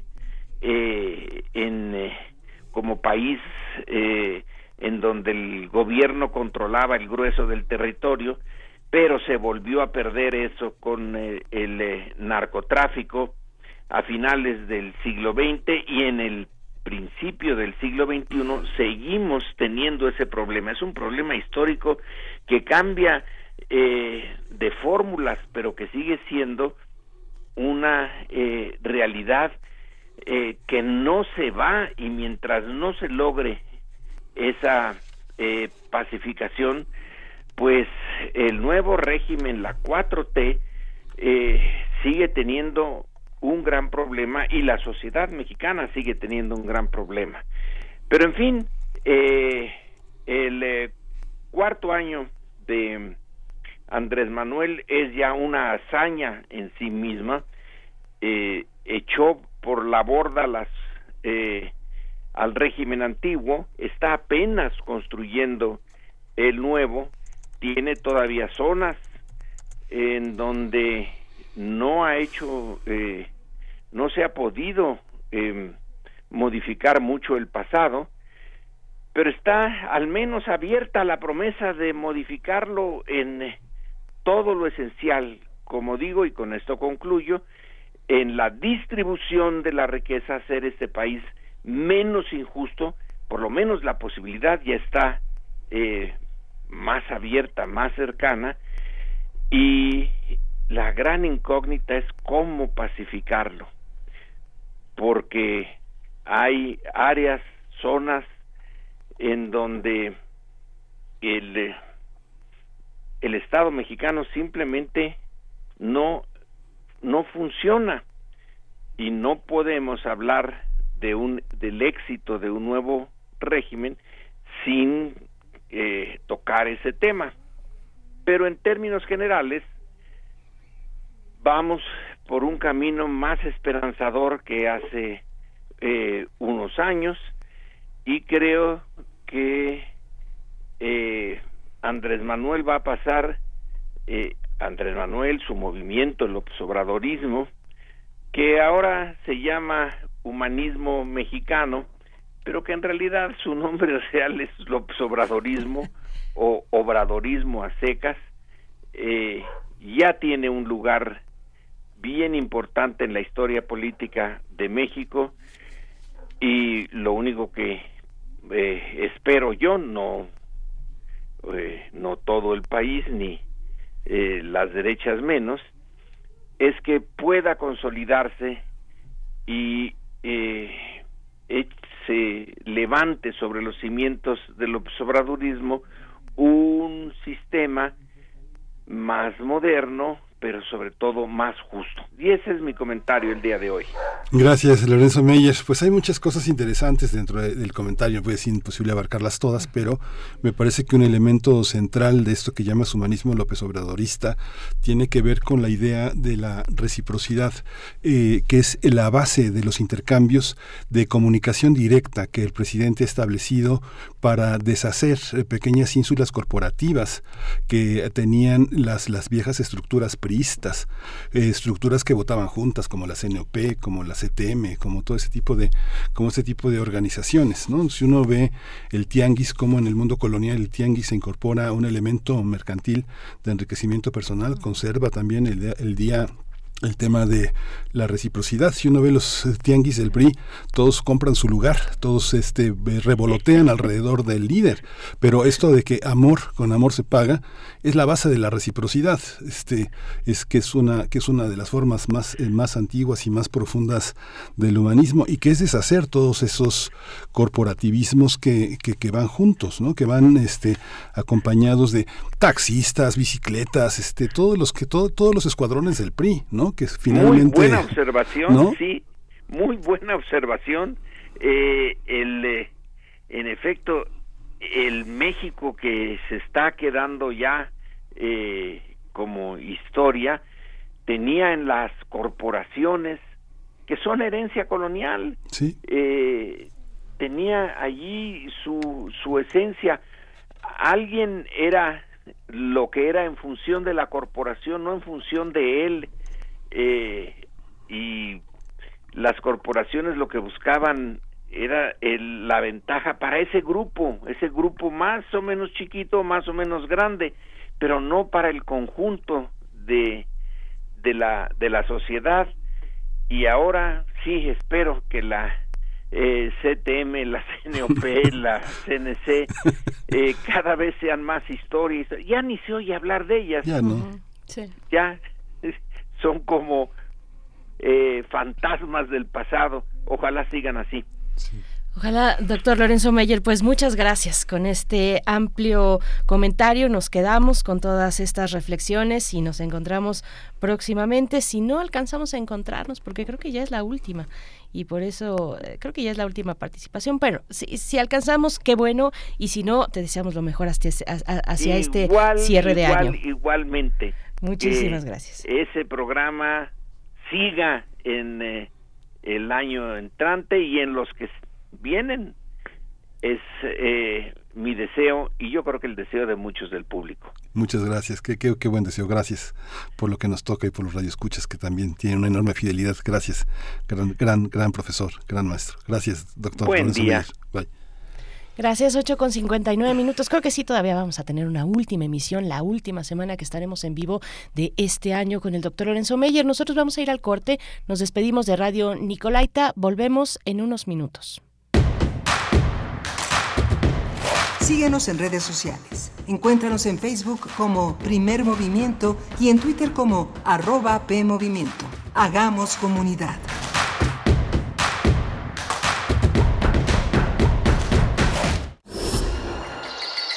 Creemos en un mundo donde se escucha toda la música. Toda la música. Donde el conocimiento esté abierto al mundo. Donde se ame de todas las formas. Ese mundo es posible y vamos a pelear por él. Resistencia modulada. De lunes a viernes de las 20 a las 23 horas por el 96.1 de FM. Radio UNAM. Experiencia sonora.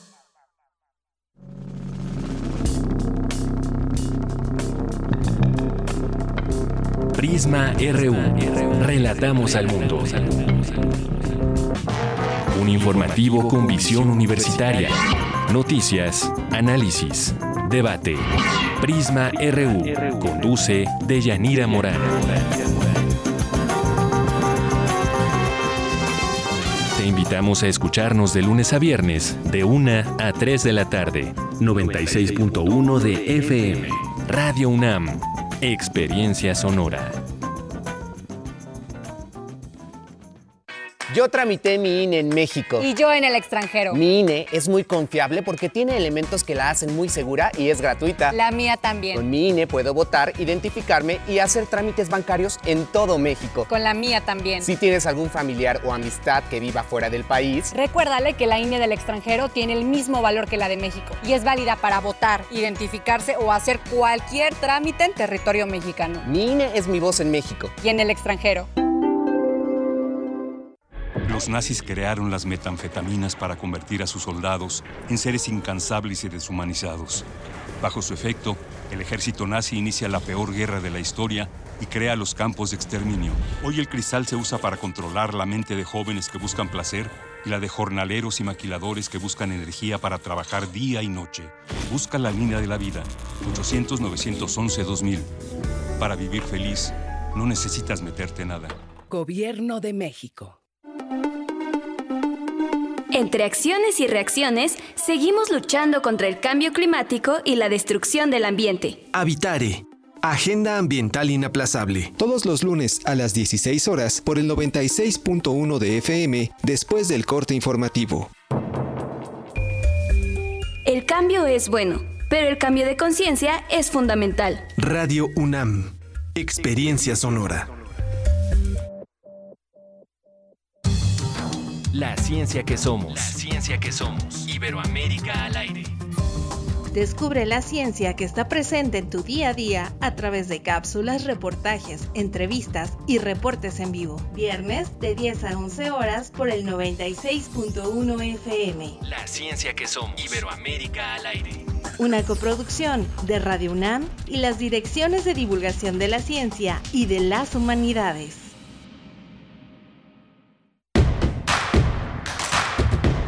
Encuentra la música de primer movimiento día a día en el Spotify de Radio UNAM y agréganos a tus favoritos.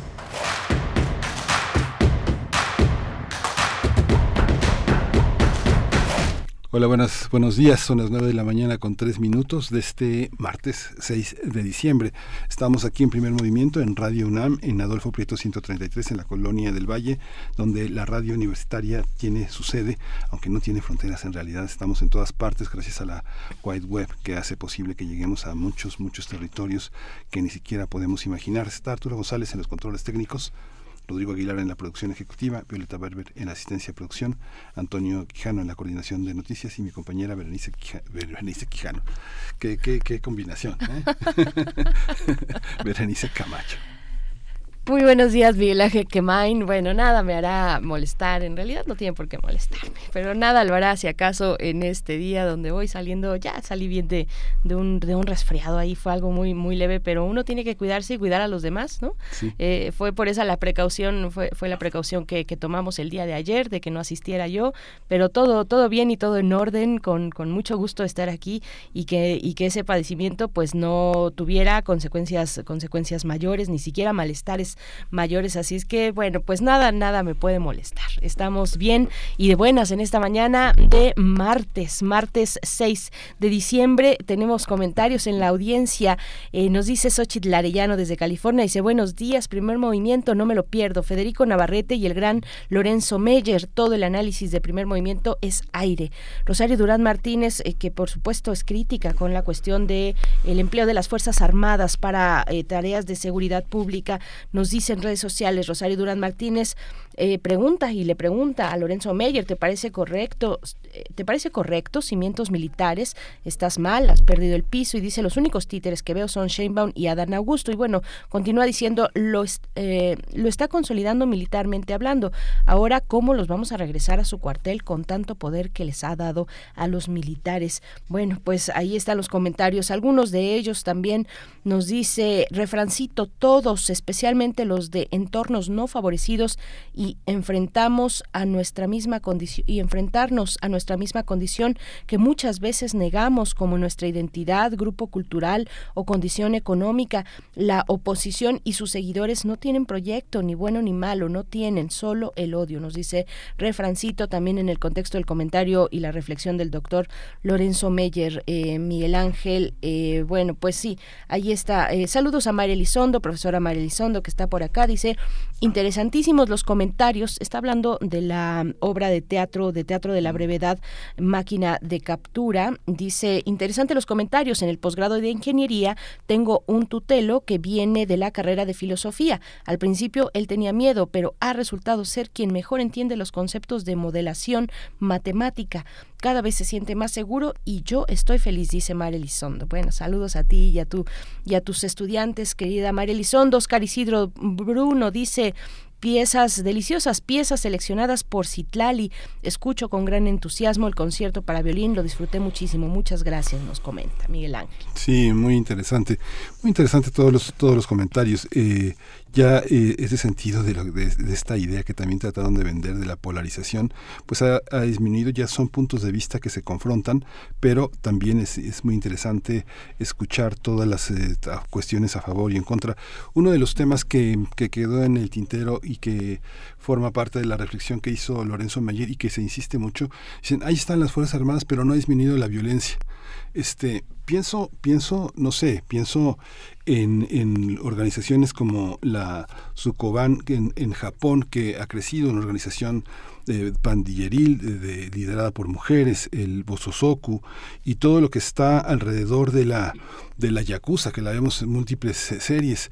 En un país tan, tan, tan, tan de tanto control, tan imperial como Japón, la presencia de la Yakuza tiene 300 años la mafia roja, la Bratva, en, Rusia tiene pues más de 100 años, ¿no? Ha sido una, una, una presencia delictiva muy importante, arraigada también en ciertos sectores de la población que disienten del orden, que forman sus propias maneras de hacerse dinero y de tener poder en comunidades la camorra en Italia, ¿no? Este, la camorra en Italia ha sido también una parte de las organizaciones populares. Muchas organizaciones populares, vecindades, vecinales y vecindades organizan formas de tratar al poder como pasa también en México. Muchas corporaciones, como señalábamos, este, eh, mercados, eh, vecinos, colonos, tienen una manera de relacionarse. Por eso, como decía Eduardo Galeano, muchas veces entre las poblaciones más depauperadas, más precarias, más pobres, más aisladas, este, existe un conservadurismo muy fuerte porque su manera de obtener prebendas es vender su voto, vender su voluntad y asociarse de una manera colectiva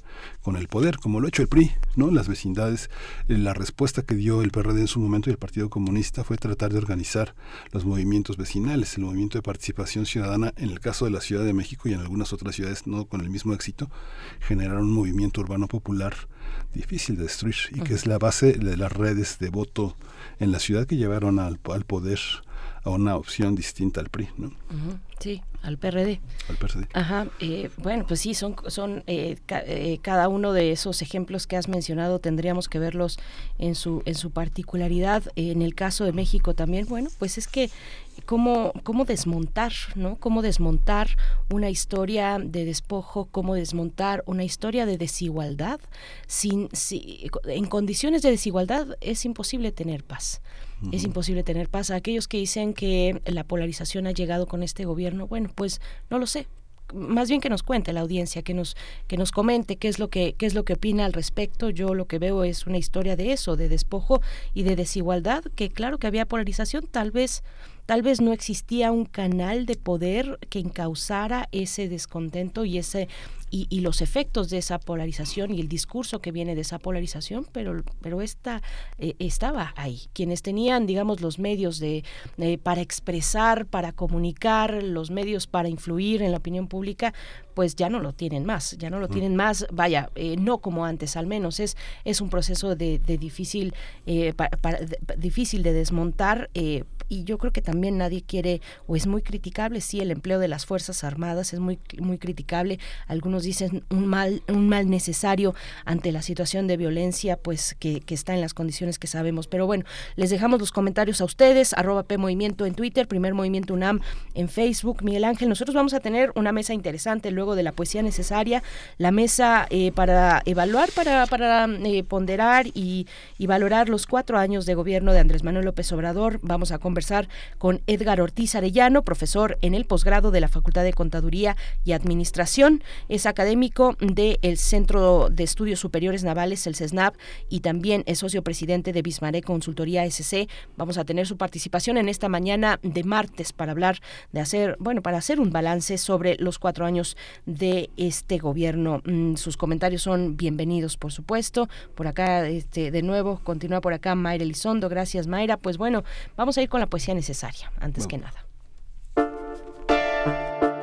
Es hora de Poesía necesaria. El domingo pasado falleció el escritor argentino Vicente Cito Lema, poeta, dramaturgo, fundador de varias revistas, varias revistas destacadas, revistas literarias, también periodista, docente, filósofo, reconocido además en temas de defensoría, como defensor de derechos humanos, como promotor de los derechos humanos. Destaca ahí su acompañamiento al trabajo eh, de, las Madres de Plaza de Mayo, fue perseguido por la dictadura en los años 70, la dictadura militar en, en Argentina, se exilió a Europa, por varios años estuvo en Holanda, después regresó a su natal Argentina en 1983 tuvo a su cargo una cátedra de arte en el Departamento de Historia de la Universidad Nacional de Avellaneda y bueno, voy a compartirles en, en su memoria, Vicente Citolema, que, que falleció, como he dicho, este domingo, voy a compartirles su poema que se titula Épocas. Vamos con ello. Hay épocas en que la poesía se espanta de las almas benditas y de los espíritus sin mácula que cuentan estrellas ante las sombras del río. Hay épocas en que la poesía pierde la buena medida, el buen tono, la buena contemplación, el buen amor, el buen humor, la buena razón y el buen apetito con que los cuerpos abren las puertas del destino. Hay épocas en que la poesía llora en la noche con lágrimas de niño y dice adiós a la belleza sin estrépito y corre hacia el infierno con botas de gigante para sus pies deshechos. Hay épocas en que la poesía no duerme, entre las sábanas almidonadas de la cultura. Debe buscársela sonámbula y a los tumbos, casi ciega, entre tiros y gritos y pájaros de mal agüero, en noticias policiales. Hay épocas en que la poesía solo conoce las prácticas subversivas y los métodos piqueteros. La cosa es tomar por asalto el palacio de verano y el de invierno, o cortar las rutas, o cubrir de humo negro el cielo, o, o morir de pobre, en la soledad del silencio, como los elefantes mueren en los bordes de la selva. Entonces la poesía anda sin brújula, a saltos de mata, de un lado a otro, del mar a la meseta, mientras el otoño nos envuelve con su luz dorada y solo cambia que uno está más viejo. Hay épocas en que la poesía se plantea una última cuestión. ¿Cuándo, cuando lleguen los poetas del mañana, los que anunciarán la alegría, ¿Tendremos algo más para recibirlos que tumbas de inocentes sin justicia y la moneda de la vida jugada a cara o cruz?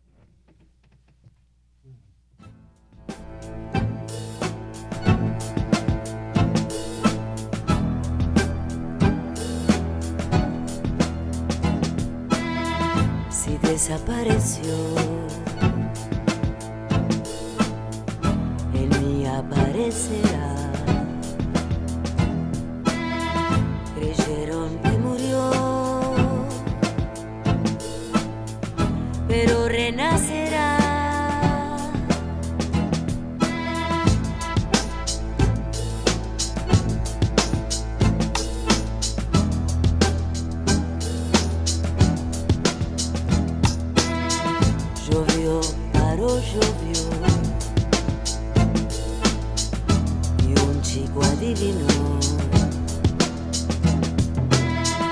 Oímos una voz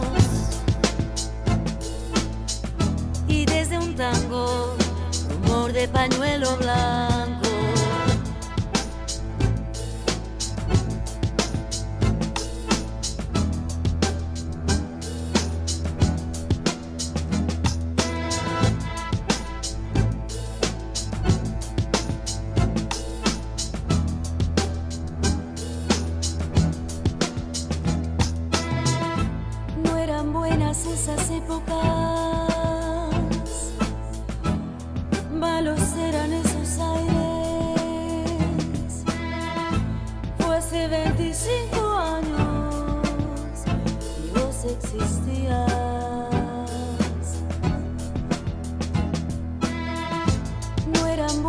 Esas épocas, malos eran esos aires. Fue hace 25 años y vos existías sin existir todavía.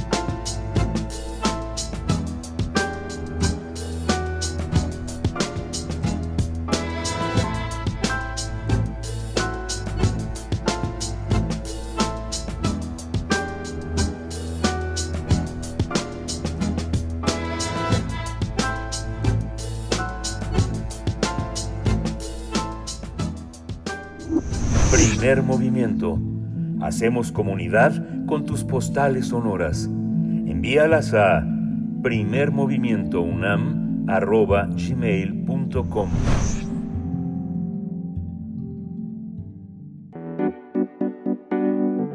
La mesa del día. El pasado primero de diciembre se cumplieron cuatro años del gobierno de Andrés Manuel López Obrador. Días antes, el mandatario ofreció un mensaje desde el Zócalo Capitalino, donde celebró junto a sus simpatizantes los primeros cuatro años de su administración. En su discurso, el presidente convocó a sus seguidores a hacer realidad es el modelo que definió como humanismo mexicano. Desde su llegada a la presidencia, López Obrador prometió combatir la corrupción, disminuir el índice delictivo, atender a los sectores más pobres, entre otros elementos. Sin embargo, algunos indicadores de la economía no han mostrado grandes eh, variaciones de- desde 2018, lo han señalado varios de sus opositores. Además, la llegada de la pandemia de COVID-19 provocó un colapso de las actividades económicas en el mundo y México no quedó exento de esta situación. Apenas hace algunas semanas el gobierno federal presentó un plan contra la inflación y la carestía ante la inflación que se ubicó en 8.4% para el mes de octubre. Otros indicadores como la pobreza han mostrado un incremento en los últimos años. De acuerdo con datos del Consejo Nacional de Evaluación de la Política de Desarrollo Social, el Coneval, la pobreza en el país se ubicó en 43.3% en 2020, cuando en 2018 era de 41.9% sin pandemia. En temas de seguridad, la tasa de homicidios ha registrado una leve disminución, pero no ha sido significativa, ya que en 2021 registró 28 muertes violentas por cada 100.000 habitantes, es decir, 35.625 casos, en contraste con los 35 36.685 homicidios de 2018, es decir, 29 muertes por cada 100.000 habitantes. Otros temas que ha provocado la polémica es el empoderamiento de la Sedena, eh, el caso Ayotzinapa, la construcción del tren Maya, la reforma electoral, entre otros temas. Pues vamos a tener un análisis acerca de los cuatro años de gobierno de Andrés Manuel López Obrador. Nos acompaña esta mañana Edgar Ortiz Arellano, profesor en el posgrado de la Facultad de Contaduría y Administración. Es académico del CESNAV, el Centro de Estudios Superiores Navales, miembro, miembro del SNI y socio presidente de Bismarck Consultoría SC. Muchas gracias una vez más por estar esta mañana, por aceptar esta invitación. Eh, profesor Edgar Ortiz Arellano, bienvenido como siempre a este espacio. Muchas gracias, Miguel Ángel y Berenice, y por supuesto a todos sus radioescuchas por la atención de invitarme. Muchas gracias, Edgar. Eh, ¿cuál, ¿Cuál es eh, tu balance de logros y de claroscuros? Bien, bueno, hay que mencionar, Miguel Ángel, que este gobierno, a diferencia de otros, ha sido muy activo en muchos temas eh, y obviamente ningún gobierno en el mundo sale evaluado eh, favorablemente al 100%, ni tampoco sale eh, reprobado, voy a util- utilizar esa expresión, al 100%. Es decir, hay muchos grises en la forma de construir y generar gobierno y de los logros que se pueden obtener o no en el ejercicio de las políticas públicas. E, este gobierno, insisto, comenzó de, de manera muy eh, eh, polémica. Recordaremos que una de las primeras acciones del gobierno federal eh, en 2019 fue prácticamente la desaparición de la Policía Federal y la creación de la Guardia Nacional.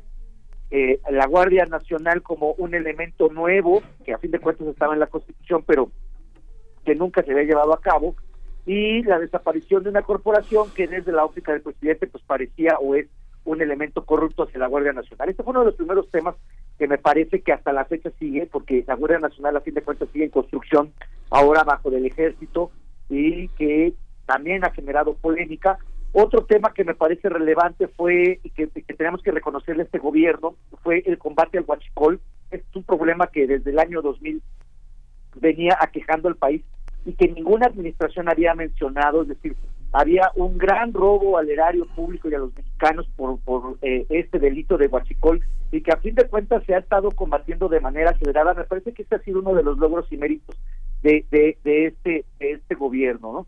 Eh, a fin de cuentas también también vemos desde el gobierno de Felipe Calderón que hubo el asunto de las Fuerzas Armadas en tareas de seguridad, es decir, eh, si bien este es un tema muy polémico hasta la fecha, eh, lo que sí también tenemos que reconocerle a este gobierno, para bien o para mal, es que regularizó en términos legales las condiciones de la actuación de las fuerzas de las fuerzas armadas y por supuesto la incursión de la Guardia Nacional como nuevo elemento que insisto todavía no ha sido construido como el presidente esperaba por lo menos nos lo dijo nosotros los mexicanos. Y eh, creo que este asunto va vinculado al tema de seguridad que ustedes ya lo mencionaron las cortinillas. Es un tema eh, muy complicado de seguridad seguridad pública y seguridad nacional porque efectivamente no hemos visto los los eh, una disminución en los índices de violencia. De hecho tenemos ya muy ubicados sectores sociales que son afectados por la por la violencia en particular los periodistas, las mujeres, los índices de feminicidios han ido aumentando los políticos locales en las elecciones pasadas federales vimos el mayor número de, actos violentos en contra de políticos locales y obviamente la sociedad en general y los homicidios eh, que son resultado del uso de armas de fuego. Esto es un tema que eh, es una, me parece que es una gran deuda del gobierno federal con todos los mexicanos y eh, por supuesto hemos visto temas así que son muy polémicos como fue la captura y liberación de Vídeo Guzmán, que todavía hasta la fecha ya es un estudio de caso para muchos en términos legales y además de, estrategia militar, si fue correcto no haber liberado a, a, este personaje, ¿no? Otro tema que me parece que sí es relevante fue, eh, eh, que me parece que fue un acierto del gobierno federal, fue el cancelar, utilizar la expresión, cancelar la condonación de impuestos a grandes contribuyentes. Eh, los todos los radioescuchas que pagamos impuestos y que a veces eh, eh, recibimos notificaciones por parte del SAT o hemos tenido alguna dificultad con el SAT, sabemos lo complicado que es realizar estos trámites.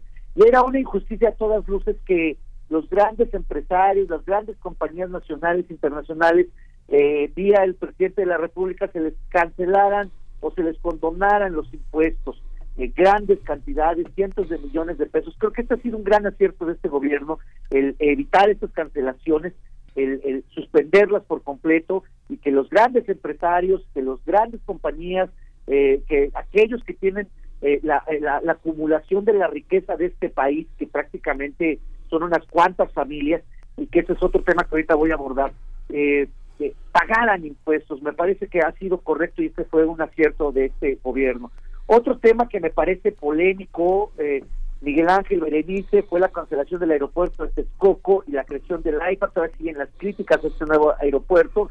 Y eh, este tema de Texcoco, si era el mejor lugar o si era el, el, aeropuerto ideal para, para México y América Latina.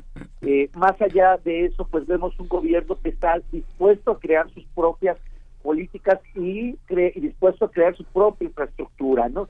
Eh, insisto, este es un tema que todavía no acaba, porque a fin de cuentas el AIFA a fin de cuentas todavía no funciona al 100%, eh, hay, hay mucha discusión de, cómo debe de ser el aeropuerto ideal que necesitamos los mexicanos.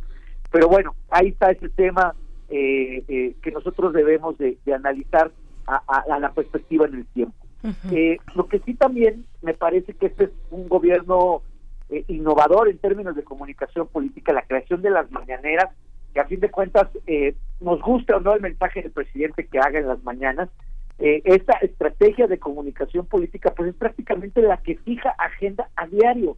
O sea, a diario el presidente de la República está fijando agenda de los temas que a él y a sus seguidores o sus partidarios o a sus círculos cercanos le parecen relevantes y es una forma de comunicación que nunca habíamos visto. Si bien él lo, aplicó cuando fue jefe de gobierno, esta estrategia, a fin de cuentas, creo que le ha funcionado de manera muy eficiente y, e insisto, es sumamente eh, innovador esta forma de comunicación política que, que, estamos viendo.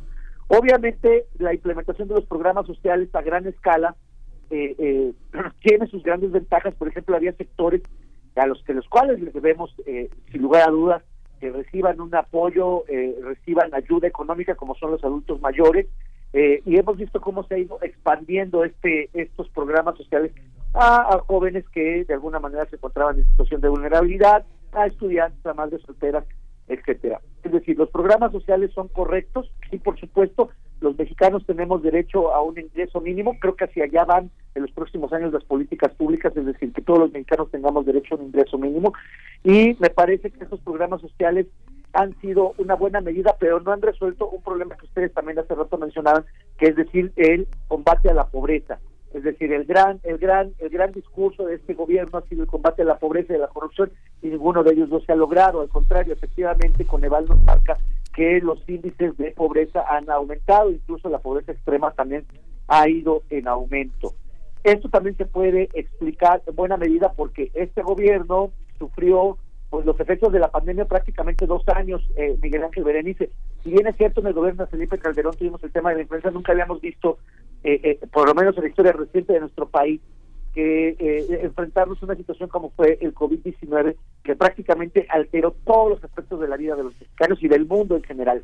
Aquí cabe reconocer eh, que sí hubo un gran trabajo del gobierno mexicano, especialmente para conseguir las vacunas. Fuimos de los primeros países en conseguir eh, eh, vacunas y hacer este proceso de vacunación, que por cierto participaron las Fuerzas Armadas, este proceso de vacunación a gran escala y que todavía hasta la fecha continúa, pues bueno, tiene, tiene su mérito. Muchos países desafortunadamente que tienen el, el, mismo nivel de, de ingreso per cápita y de población que nosotros no lograron los niveles de vacunación. Esto no quiere decir que la lucha haya sido la, la lucha contra el COVID haya sido la correcta, sin lugar a dudas hubo fallas. Incluso algunos de, los personajes que estuvieron al frente del combate al COVID fueron los mismos que estuvieron en el gobierno de Felipe Calderón. Pero bueno, eh, creo que el gran mérito de este gobierno tiene que ver con el asunto de las vacunas y, eh, eh, y el tema que no se ha podido resolver es que todavía seguimos cargando este problema eh, eh, del COVID en términos económicos, es decir, a fin de cuentas nuestro país no creció como se esperaba, que siempre está la perspectiva de que vamos a crecer al 6, 6 o al 8%. Obviamente por la pandemia estuvimos en números rojos y en el mejor de los casos hemos alcanzado el 2% de crecimiento, cosa que no difiere del resto de los gobiernos anteriores. Lo que sí me parece es que queda en evidencia, quedó en evidencia la debilidad del sistema de salud que, dejaron a los mexicanos y que durante muchos años hemos tenido y que nos hemos quejado y que nadie ha hecho nada, ninguna administración había hecho nada y que esta pues tiene todavía este problema de cómo fortalecer un sistema de salud que sea eh, eh, eficiente, eficaz y que responda a las necesidades de todos los mexicanos. Hay actos simbólicos que este gobierno hizo que también me, parece, por ejemplo, eh, que hay que mencionar, por ejemplo, la desaparición del Estado Mayor, que a mí me parece, en mi perspectiva muy personal, me parece que fue un error el haber desaparecido el Estado Mayor, porque además tenía implicaciones de carácter simbólico, es decir, esta separación del presidente con respecto a las Fuerzas Armadas y eh, eh, el Estado Mayor reflejaba parte de ese simbolismo. Y por otra parte, pues el asunto de la desaparición de los pinos, este gran lujo en los que vivían los presidentes de la República, y ahora pasarse a Palacio Nacional eh, para simbolizar este asunto del presidente de todos los mexicanos. O sea, este es un gobierno de muchos símbolos que podemos estar de acuerdo o no con ellos. Creo que hay un gran acierto, Miguel Ángel Berenice, que quisiera mencionar, eh, más allá de, de, eh, de, los temas concretos de política pública, creo que hay un aspecto de carácter ideológico. Y es el tema de que este gobierno ha puesto en evidencia un tema que todos los mexicanos, que muchos gobiernos se han negado a reconocer de manera sistemática. Y tiene que ver con el asunto del racismo y el clasismo. México, desafortunadamente, es un país con fuertes tendencias racistas y clasistas, pero que además nadie reconoce y este gobierno, a fin de cuentas, eh, para bien o para mal, ha puesto en el eje este tema de combatir toda forma de discriminación, toda forma de desigualdad social y de eh, eh, combatir el racismo y clasismo del que nosotros mismos promovemos y que, y que en otros casos hemos sido víctimas. Este es un tema que, insisto, no se quiere reconocer en nuestro país y que este gobierno ha puesto en, eh, en a la luz en estos últimos años y que nos hace más sensibles de cómo debemos de tratar estos asuntos y de combatirlos. Yo en realidad no sé si eh, eh, el presidente haya podido lograr una doctrina tan profunda que le pueda llamar humanismo mexicano. Es decir, creo que para que realmente tendría que tener más para que realmente tenga solidez esta doctrina o estos principios, quizás tendría que tener más argumentos y más eh, solidez quizás de carácter teórica. Pero ¿cuál es a lo que se enfrenta este gobierno de manera inmediata? primero, lo que ya habíamos mencionado, el combate a la pobreza tiene que ser un tema prioritario el segundo, disminuir los, eh, eh, los niveles de inflación. Efectivamente, estamos en un 8% o más, lo cual prácticamente nos pone en condiciones eh, de aumentar la desigualdad social, porque a fin de cuentas la inflación es una forma de impuesto que se le carga a todos los mexicanos, pero especialmente a los que a los que se encuentran en situaciones de mayor desigualdad. Creo que el presidente también tendrá que acelerar sus grandes obras de infraestructura, como es el Tren Maya, uno de ellos, y demostrar que efectivamente estas obras van a traer un beneficio inmediato, palpable, material a todos eh, los mexicanos. Y por supuesto, un tema del que ha sido acusado el presidente de manera constante su administración es la polarización social. Eh, creo que con miras hacia el 2024, eh, el discurso de unión hacia los mexicanos, de mantenerse al margen de los procesos electorales, creo que va a ser clave para el presidente de la República eh, también hay que reconocer que su partido es el que ha tenido mayor crecimiento electoral en los últimos años, pero también de su popularidad eh, eh, y de, pues, incluso algunos lo mencionan, de su de esta aplicación de programas sociales que va directamente vinculado a asuntos de carácter electoral. Pero creo que, insisto, el combate a la inflación, el combate a la pobreza y, por supuesto, el gran tema que a diario vemos es la reducción de los niveles de violencia eh, en los mexicanos. De hecho, ayer vimos que se, se, publicaron, me parece tardíamente, el Programa Nacional de Seguridad Pública y el Programa Nacional para la Prevención de eh, la Violencia. Creo que son programas que pueden dar luz de las políticas públicas de este gobierno. Insisto, me parece que tardío porque ya han pasado cuatro años, pero que pueden ser aplicables y de alguna u otra manera pueden ayudar a reducir este gran problema que tenemos, tenemos focos rojos, como es el caso de Michoacán y Zacatecas, que se está viviendo una situación muy complicada eh, eh, por, por, el, por la acción del crimen organizado. Y bueno, eh, habría muchos, muchos temas más que podríamos discutir, pero creo que el balance es un balance de claroscuros, es decir, ha tenido aciertos, y por supuesto los ha tenido, hay errores, y por supuesto hay muchas cosas pendientes, como todos los gobiernos, y como todos los que aspiramos a un México mejor, por supuesto siempre va a haber muchos pendientes. Profesor Edgar Ortiz Arellano, bueno, has dado por supuesto muchos elementos. Eh, me gustaría detenerme en la cuestión del el Estado Mayor Presidencial, la eliminación del Estado Mayor Presidencial como signo o, símbolo de esta política de austeridad. ¿Cómo, cómo la valoras? ¿Cómo valoras la política de austeridad eh, como ejemplo para la administración pública? ¿Qué tan eficiente o no se vuelve un gobierno que decide hacer estos, estos recortes? Hablo también de las pensiones, eh, de las pensiones a los expresidentes, de el, incluso de la, del gasto para publicidad, ¿no? Que está ahí, bueno, la publicidad, la mejor publicidad al parecer y que mejor le funciona al presidente, pues es la conferencia matutina. Lo vimos a manera de, con, con una función pedagógica muy importante que se vio claramente en la marcha eh, ¿cómo, ¿Cómo ves estos elementos que también apuntan hacia eh, pues eh, eh, disminuir la corrupción, el dispendio escandaloso, estos esta esta vida de, de, realeza que se daban los políticos en su momento, bueno durante durante siempre, durante mucho tiempo. ¿Cómo lo ves tú? ¿Cómo lo valoras? efectivamente, Berenice, no puede haber una sociedad con tantas carencias, con tantas necesidades como es la mexicana, y por otro lado un gobierno que vive en el privilegio. Sin lugar a dudas, este es un acierto del presidente, es decir, no podía eh, existir una administración pública muy generosa con ella misma y por otro lado muy austera con los mexicanos. Pues, me parece que debía de ser equitativo. Aquí el problema es hasta qué punto debe de ser austera la administración pública porque por otro lado, si se exagera en estos niveles de austeridad, pues le quita capacidad de operación y de acción al gobierno. La administración pública de México y del mundo es gobierno en acción. Y es el arte de gobernar. ¿Y qué implica esto? Pues implica que los recursos que se generan, eh, eh, que genera el país, que genera el trabajo de los mexicanos, que genera el comercio exterior, que generan los impuestos, que genera, eh, se traslade en gasto público. Pero este gasto público eh, debe de estar sumamente dirigido a problemas y objetivos muy específicos. Eh, si la austeridad tiene como objeto que lo que se ahorra efectivamente vaya a estos objetivos de gasto público estratégicos, es correcto. Pero también si esta austeridad es en, en demasía, pues provoca una parálisis de la administración pública. Entonces, en ese sentido me parece correcto. Ahora, el asunto de los eh, eh, expresidentes de sus de sus eh, pensiones, me parece que más bien fue un acto simbólico. En realidad, eh, el ahorro que se hizo a estos, eh, que se hace de, la, de las pensiones, con respecto a todo el, el, gasto de la administración pública, que es aproximadamente entre 5 y 8 millones de pesos, pues la realidad es que no representaba gran cosa en términos de ahorro. Más bien me parece un aspecto de carácter simbólico. Es decir, estos expresidentes, además de todos los privilegios que gozaron durante seis años, van a seguir de por vida gozando de estos privilegios cuando, insisto, hay millones de mexicanos hundidos en la extrema pobreza, pues obviamente es a todas luces inmoral.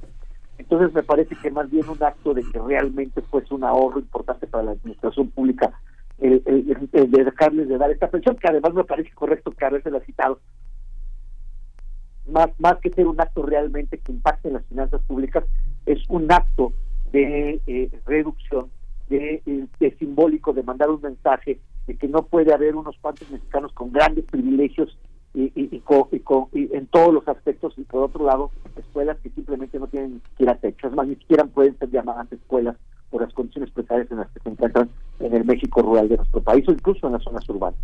El asunto del Estado Mayor Presidencial, el Estado Mayor Presidencial eh, respondía a cuestiones de carácter histórico. A fin de cuentas, el presidente sí tiene actualmente una ayudantía eh, que, le, que le, como su nombre lo indica, le ayuda en sus tareas de seguridad, en las tareas eh, eh de atenderlo en, en, su actividad cotidiana. O sea, a fin de cuentas sí sigue habiendo esta ayudantía, a lo mejor no con el nombre de Estado Mayor. Efectivamente, los, los elementos del Estado Mayor eran demasiados, me parece que también eran excesivos, pero el Estado Mayor tenía una razón de ser en carácter de seguridad, pero además también tenía un carácter simbólico. El presidente, de hecho, le gusta mucho invocar a Madero, y, y precisamente tiene que ver con estas formas de que el Estado Mayor era una forma de era un, un, un, cuerpo de seguridad especial eh, completamente leal al presidente de la República y que viene de las tradiciones liberales de, eh, eh, de, que, de que el presidente se sintiese seguro con respecto a diferentes enemigos o agentes o amenazas que pudiesen atentar en contra del presidente de la República y responde a las condiciones históricas del siglo XIX y principios del siglo XX. Insisto, nuevamente, creo que creo que el asunto no era desaparecer de lleno, sino más bien simplemente adecuarlo a las necesidades y a, la, y a las condiciones del carácter presupuestal que se tenía en nuestro país. Ahora, eh, obviamente, pero bueno, este es un tema muy muy, muy particular. Eh, obviamente, el combate a la corrupción de la administración pública va vinculado a estas formas de, primero, un gobierno de verdad, un gobierno ético, pues no tolera la corrupción, un gobierno democrático no tolera la corrupción.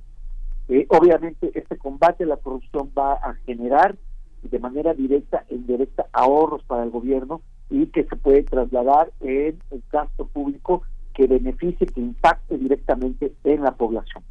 Aquí valdría pensar que este gobierno todavía está a tiempo, de hecho, en hacer una reestructuración de la administración pública y tal vez transitar ahora sí como en su momento fue eh, lo que se pretendió en el gobierno de Fox, transitar a un servicio profesional de carrera sumamente eficiente.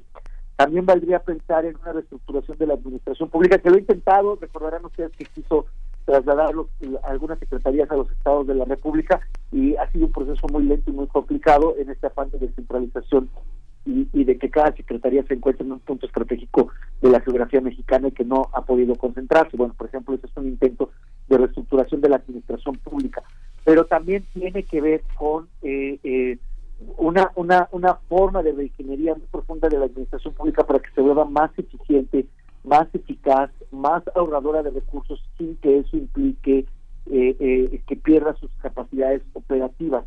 Quizás eso también este gobierno todavía estaría a tiempo y eso reduciría mucho la, los gastos, el gasto corriente que normalmente tú lo mencionaste, habría un gran dispendio en los recursos, eh, había administraciones públicas, hay eh, áreas de la administración pública que todavía viven en el, pues, en el privilegio, especialmente las áreas financieras del gobierno mexicano, viven todavía en, el privilegio. De hecho, ustedes sabrán que todavía la administración descentralizada tiene salarios superiores con respecto a la administración pública centralizada, es decir, hay una desigualdad de salarios incluso al interior de la administración pública y que eso se tendría que revisar si es viable o si en vez de bajar habría que subir. En fin, sería una discusión que podría entrar este gobierno y con ello también se reducirían aún más los costos del gasto corriente de la administración pública que podrían ser bien dirigidos a políticas públicas en concreto de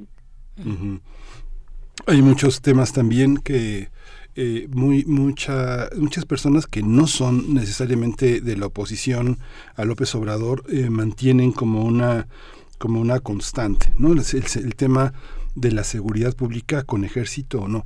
Uno piensa que el determinante de la pandemia ha sido un factor eh, que ha desencadenado muchas cosas. Por ejemplo, el factor que se tiene de la violencia son 100.000 personas. 100 ¿Cuánto es el índice por cada 100.000 personas? Uno piensa, por ejemplo, el índice de crímenes con cuchillo en Inglaterra se incrementó un 25%. Estados Unidos tiene el más alto índice de violencia en el mundo por arma de fuego. España incrementó un 38%. Inglaterra, este, eh, escandalosamente, las violaciones. Las violaciones eh, no solo a cualquier persona, sino fundamentalmente a mujeres. En España también, en Alemania también se incrementó ese índice. El país más seguro del mundo, que tiene .28 por cada 100.000 habitantes, es Japón pero ahorita mismo están este, más de 100 personas en el pabellón de la muerte esperando ser ejecutados. En los últimos años han ejecutado a más de mil personas por homicidios. Entonces, hay una parte que es muy interesante en esa parte, la pena de muerte en Estados Unidos y su índice de violencia, que es algo que la derecha ha reclamado enjundiosamente, mano dura, ejecuciones, pena de muerte, córtanle la mano al, ladrón. ¿Cómo, ¿Cómo, entendemos este, este panorama de seguridad después de, la, después de la pandemia? Se han incrementado los índices de manera alarmante y no está el ejército en las calles de España y se tiene un 38%. Y sobre todo los crímenes dicen la violencia este intrafamiliar, las mujeres. Bueno, pues las mujeres en Europa son de las peores víctimas, las, las víctimas más este de mayor número en ataques sexuales, no solo laborales y sociales, sino sexuales, o sea, su integridad física. ¿Cómo entender esta parte en el mundo? ¿Cómo entender a México en esos marcos que se pide seguridad, cuando la seguridad es algo que está enmarcado en un crecimiento de pandillas, de delincuencia organizada en, en, el, mundo, Edgar? Bien, la, la violencia es una constante, la violencia, la delincuencia, el atacar a las personas que se encuentran en situación vulnerable o a aquellas personas que se consideran eh, eh, más débiles o que por su condición pudiesen ser más susceptibles de, ser violentadas, atacadas, eh, robadas, asaltadas, en fin, etcétera, desafortunadamente es una constante del capitalismo tardío. Es decir, toda la, todo el capitalismo tardío se encuentra en condiciones de violencia. Esto implica tanto en México como en todos los países avanzados. Pareciera que entre más avanzan las condiciones tecnológicas de conocimiento, de cultura, eh, paradójicamente también los índices de violencia eh, eh, crecen, es decir, hay un síntoma de que este sistema social en el que vivimos no es el más adecuado para la vida humana, valga la redundancia. Entonces, a partir de ese marco podríamos explicar por qué hay violencia en, en, otros países que pudiesen considerarse avanzados y sin embargo presentan niveles de delincuencia y violencia altos en diferentes rubros y México desafortunadamente no escapa a ello. Ahora, el problema en el caso mexicano es que México en los últimos 15 años ha sufrido un gran deterioro de eh, esta de estas condiciones de seguridad y violencia por políticas públicas inadecuadas, es decir, eh, tenemos condiciones geopolíticas que nos hacen susceptibles al tráfico de drogas, al tráfico de personas, al tráfico de armas. Es decir, hay una condición geopolítica natural a nuestro país que nos pone en condiciones de, mayor riesgo de sufrir delincuencia y violencia. Esa es la primera. Y segundo, desafortunadamente ha habido políticas públicas inadecuadas, insuficientes, deficientes, ineficaces, ineptitud de, los, de la clase política y negación de la clase política para reconocer los problemas de violencia y delincuencia. Entonces, aunado a todas estas circunstancias más eh, el aspecto socioeconómico que ya hemos comentado, es decir, condiciones altas de pobreza, nos, generó un ambiente propicio para que la, eh, los índices de criminalidad de nuestro país aumentaran prácticamente de manera exponencial. Entonces se necesitan medidas de carácter radical para poder enfrentar estas, eh, eh, esta, esta ola de violencia. Obviamente la pena de muerte no es la solución. Bajo ninguna circunstancia no hay evidencia empírica que muestre que en países donde se aplica la pena, o estados como es la Unión Americana, donde se aplique la pena de muerte, los índices de violencia y delincuencia disminuyen. No la hay. Pues es una medida de carácter mediática que a lo mejor satisface algunas necesidades de venganza de, agraviados y de políticos, pero no necesariamente resuelve el problema de la violencia y delincuencia en nuestro país. Aquí el tema tiene que ver con un programa mucho más, con un programa político mucho más integral que implica la restitución de los tejidos sociales y por otro lado de un combate eficaz y acción policíaca eficaz que no lo hemos logrado porque a fin de cuentas la Guardia Nacional no se consolida y muchos gobiernos estatales y municipales han renunciado a la función de la seguridad pública para trasladarle esa responsabilidad que les corresponde constitucionalmente también a los estados y municipios, se la han trasladado al Estado y en particular a las Fuerzas Armadas. Ahora, las Fuerzas Armadas tenían que estar en la calle porque no había otra solución.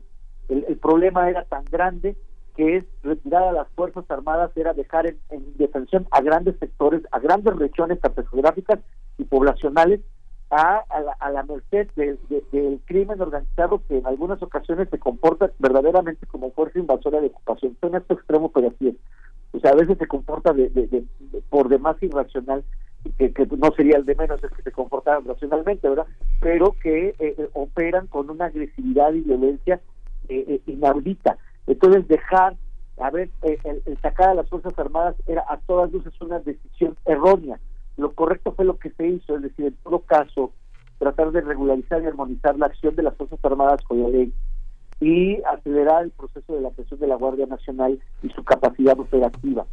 Entonces, en este sentido, creo que si bien se ha hecho y no se ha resuelto, eh, es, es, insisto, es por, por una eh, tendencia cuantitativa que se puede observar con claridad, cómo va en aumento.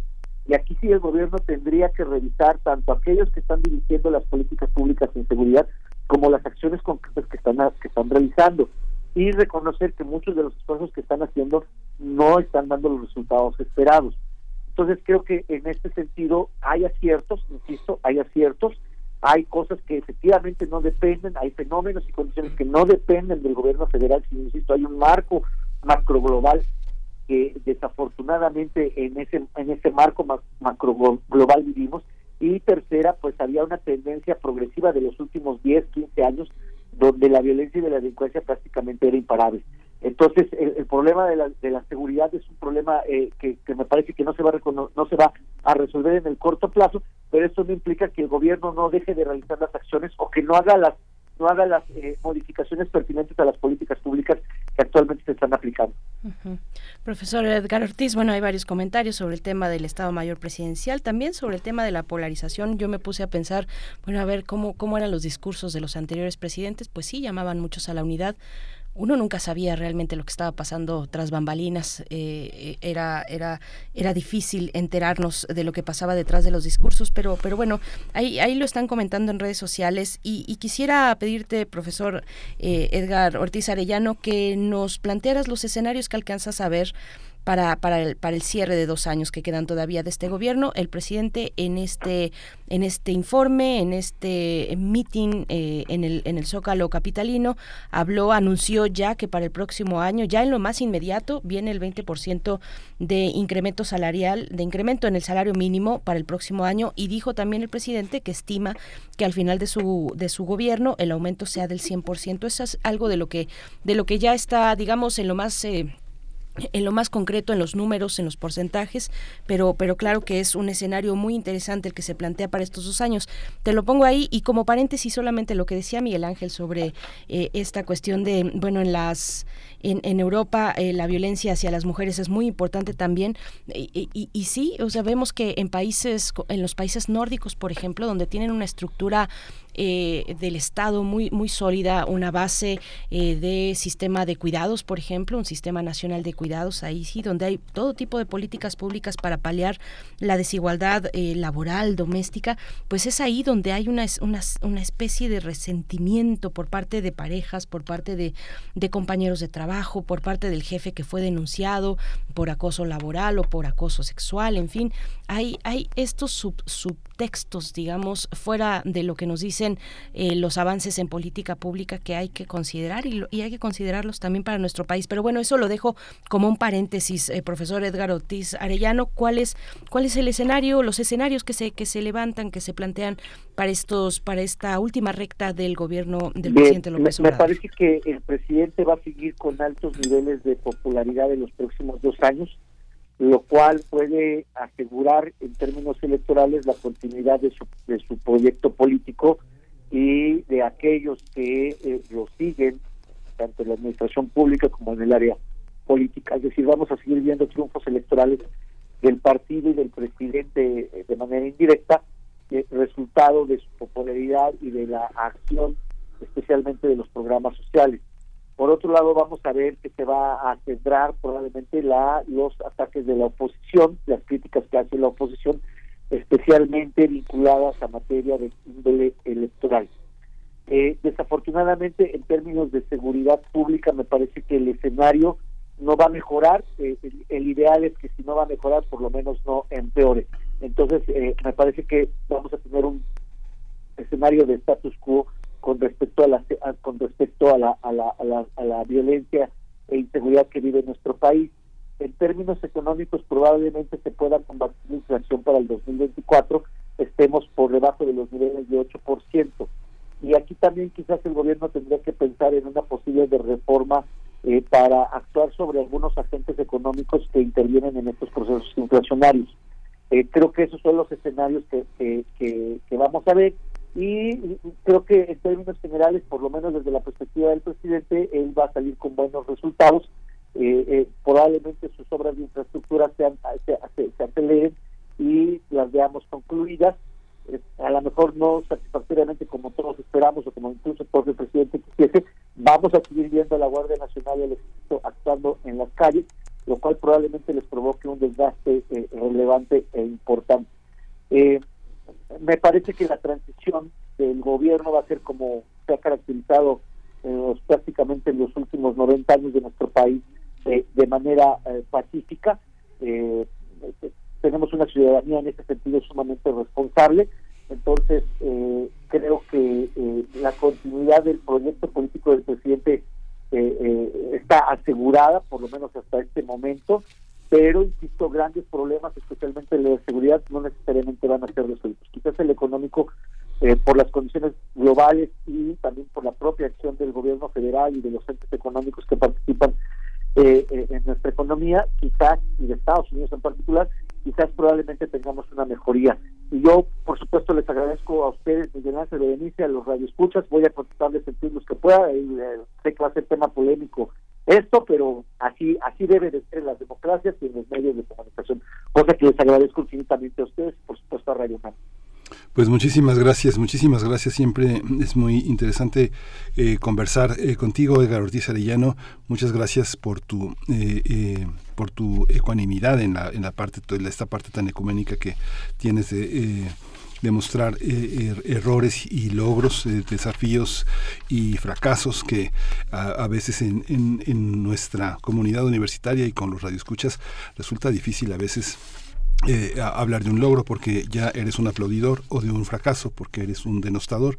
Es difícil generar todavía esa, esa perspectiva crítica, pero te agradecemos todo este esfuerzo que, que, que, que, ilumina la posibilidad de hablar, de discutir y de conversar todos estos temas, Edgar. Muchas gracias. Muchas gracias, Miguel Ángel. Gracias por sus comentarios.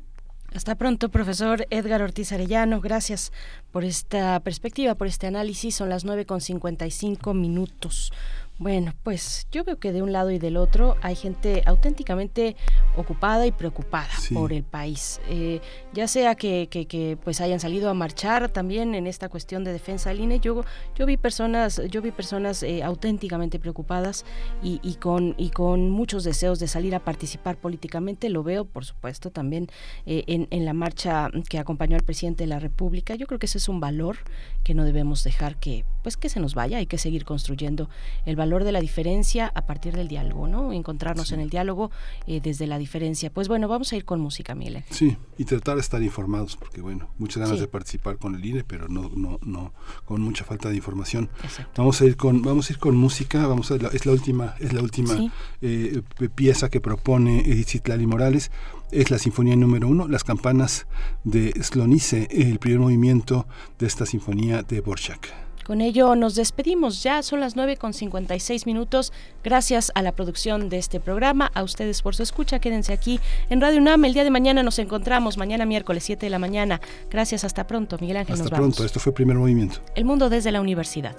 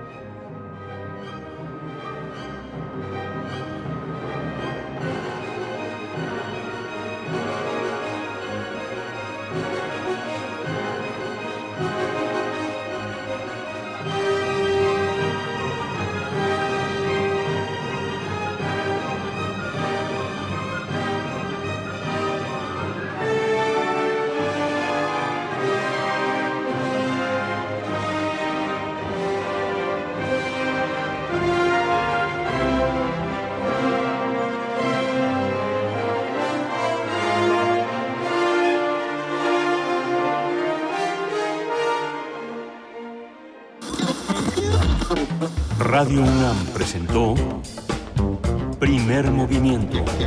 El mundo desde la universidad. Con Berenice Camacho y Miguel Ángel Gemain en la conducción. Rodrigo Aguilar y Violeta Berber, producción. Antonio Quijano y Patricia Zavala, noticias. Miriam Trejo, coordinación de invitados. Tamara Quirós, redes sociales. Arturo González, operación técnica. Locución, Tessa Uribe y Juan Staca. Quédate en sintonía con Radio UNAM. Experiencia sonora.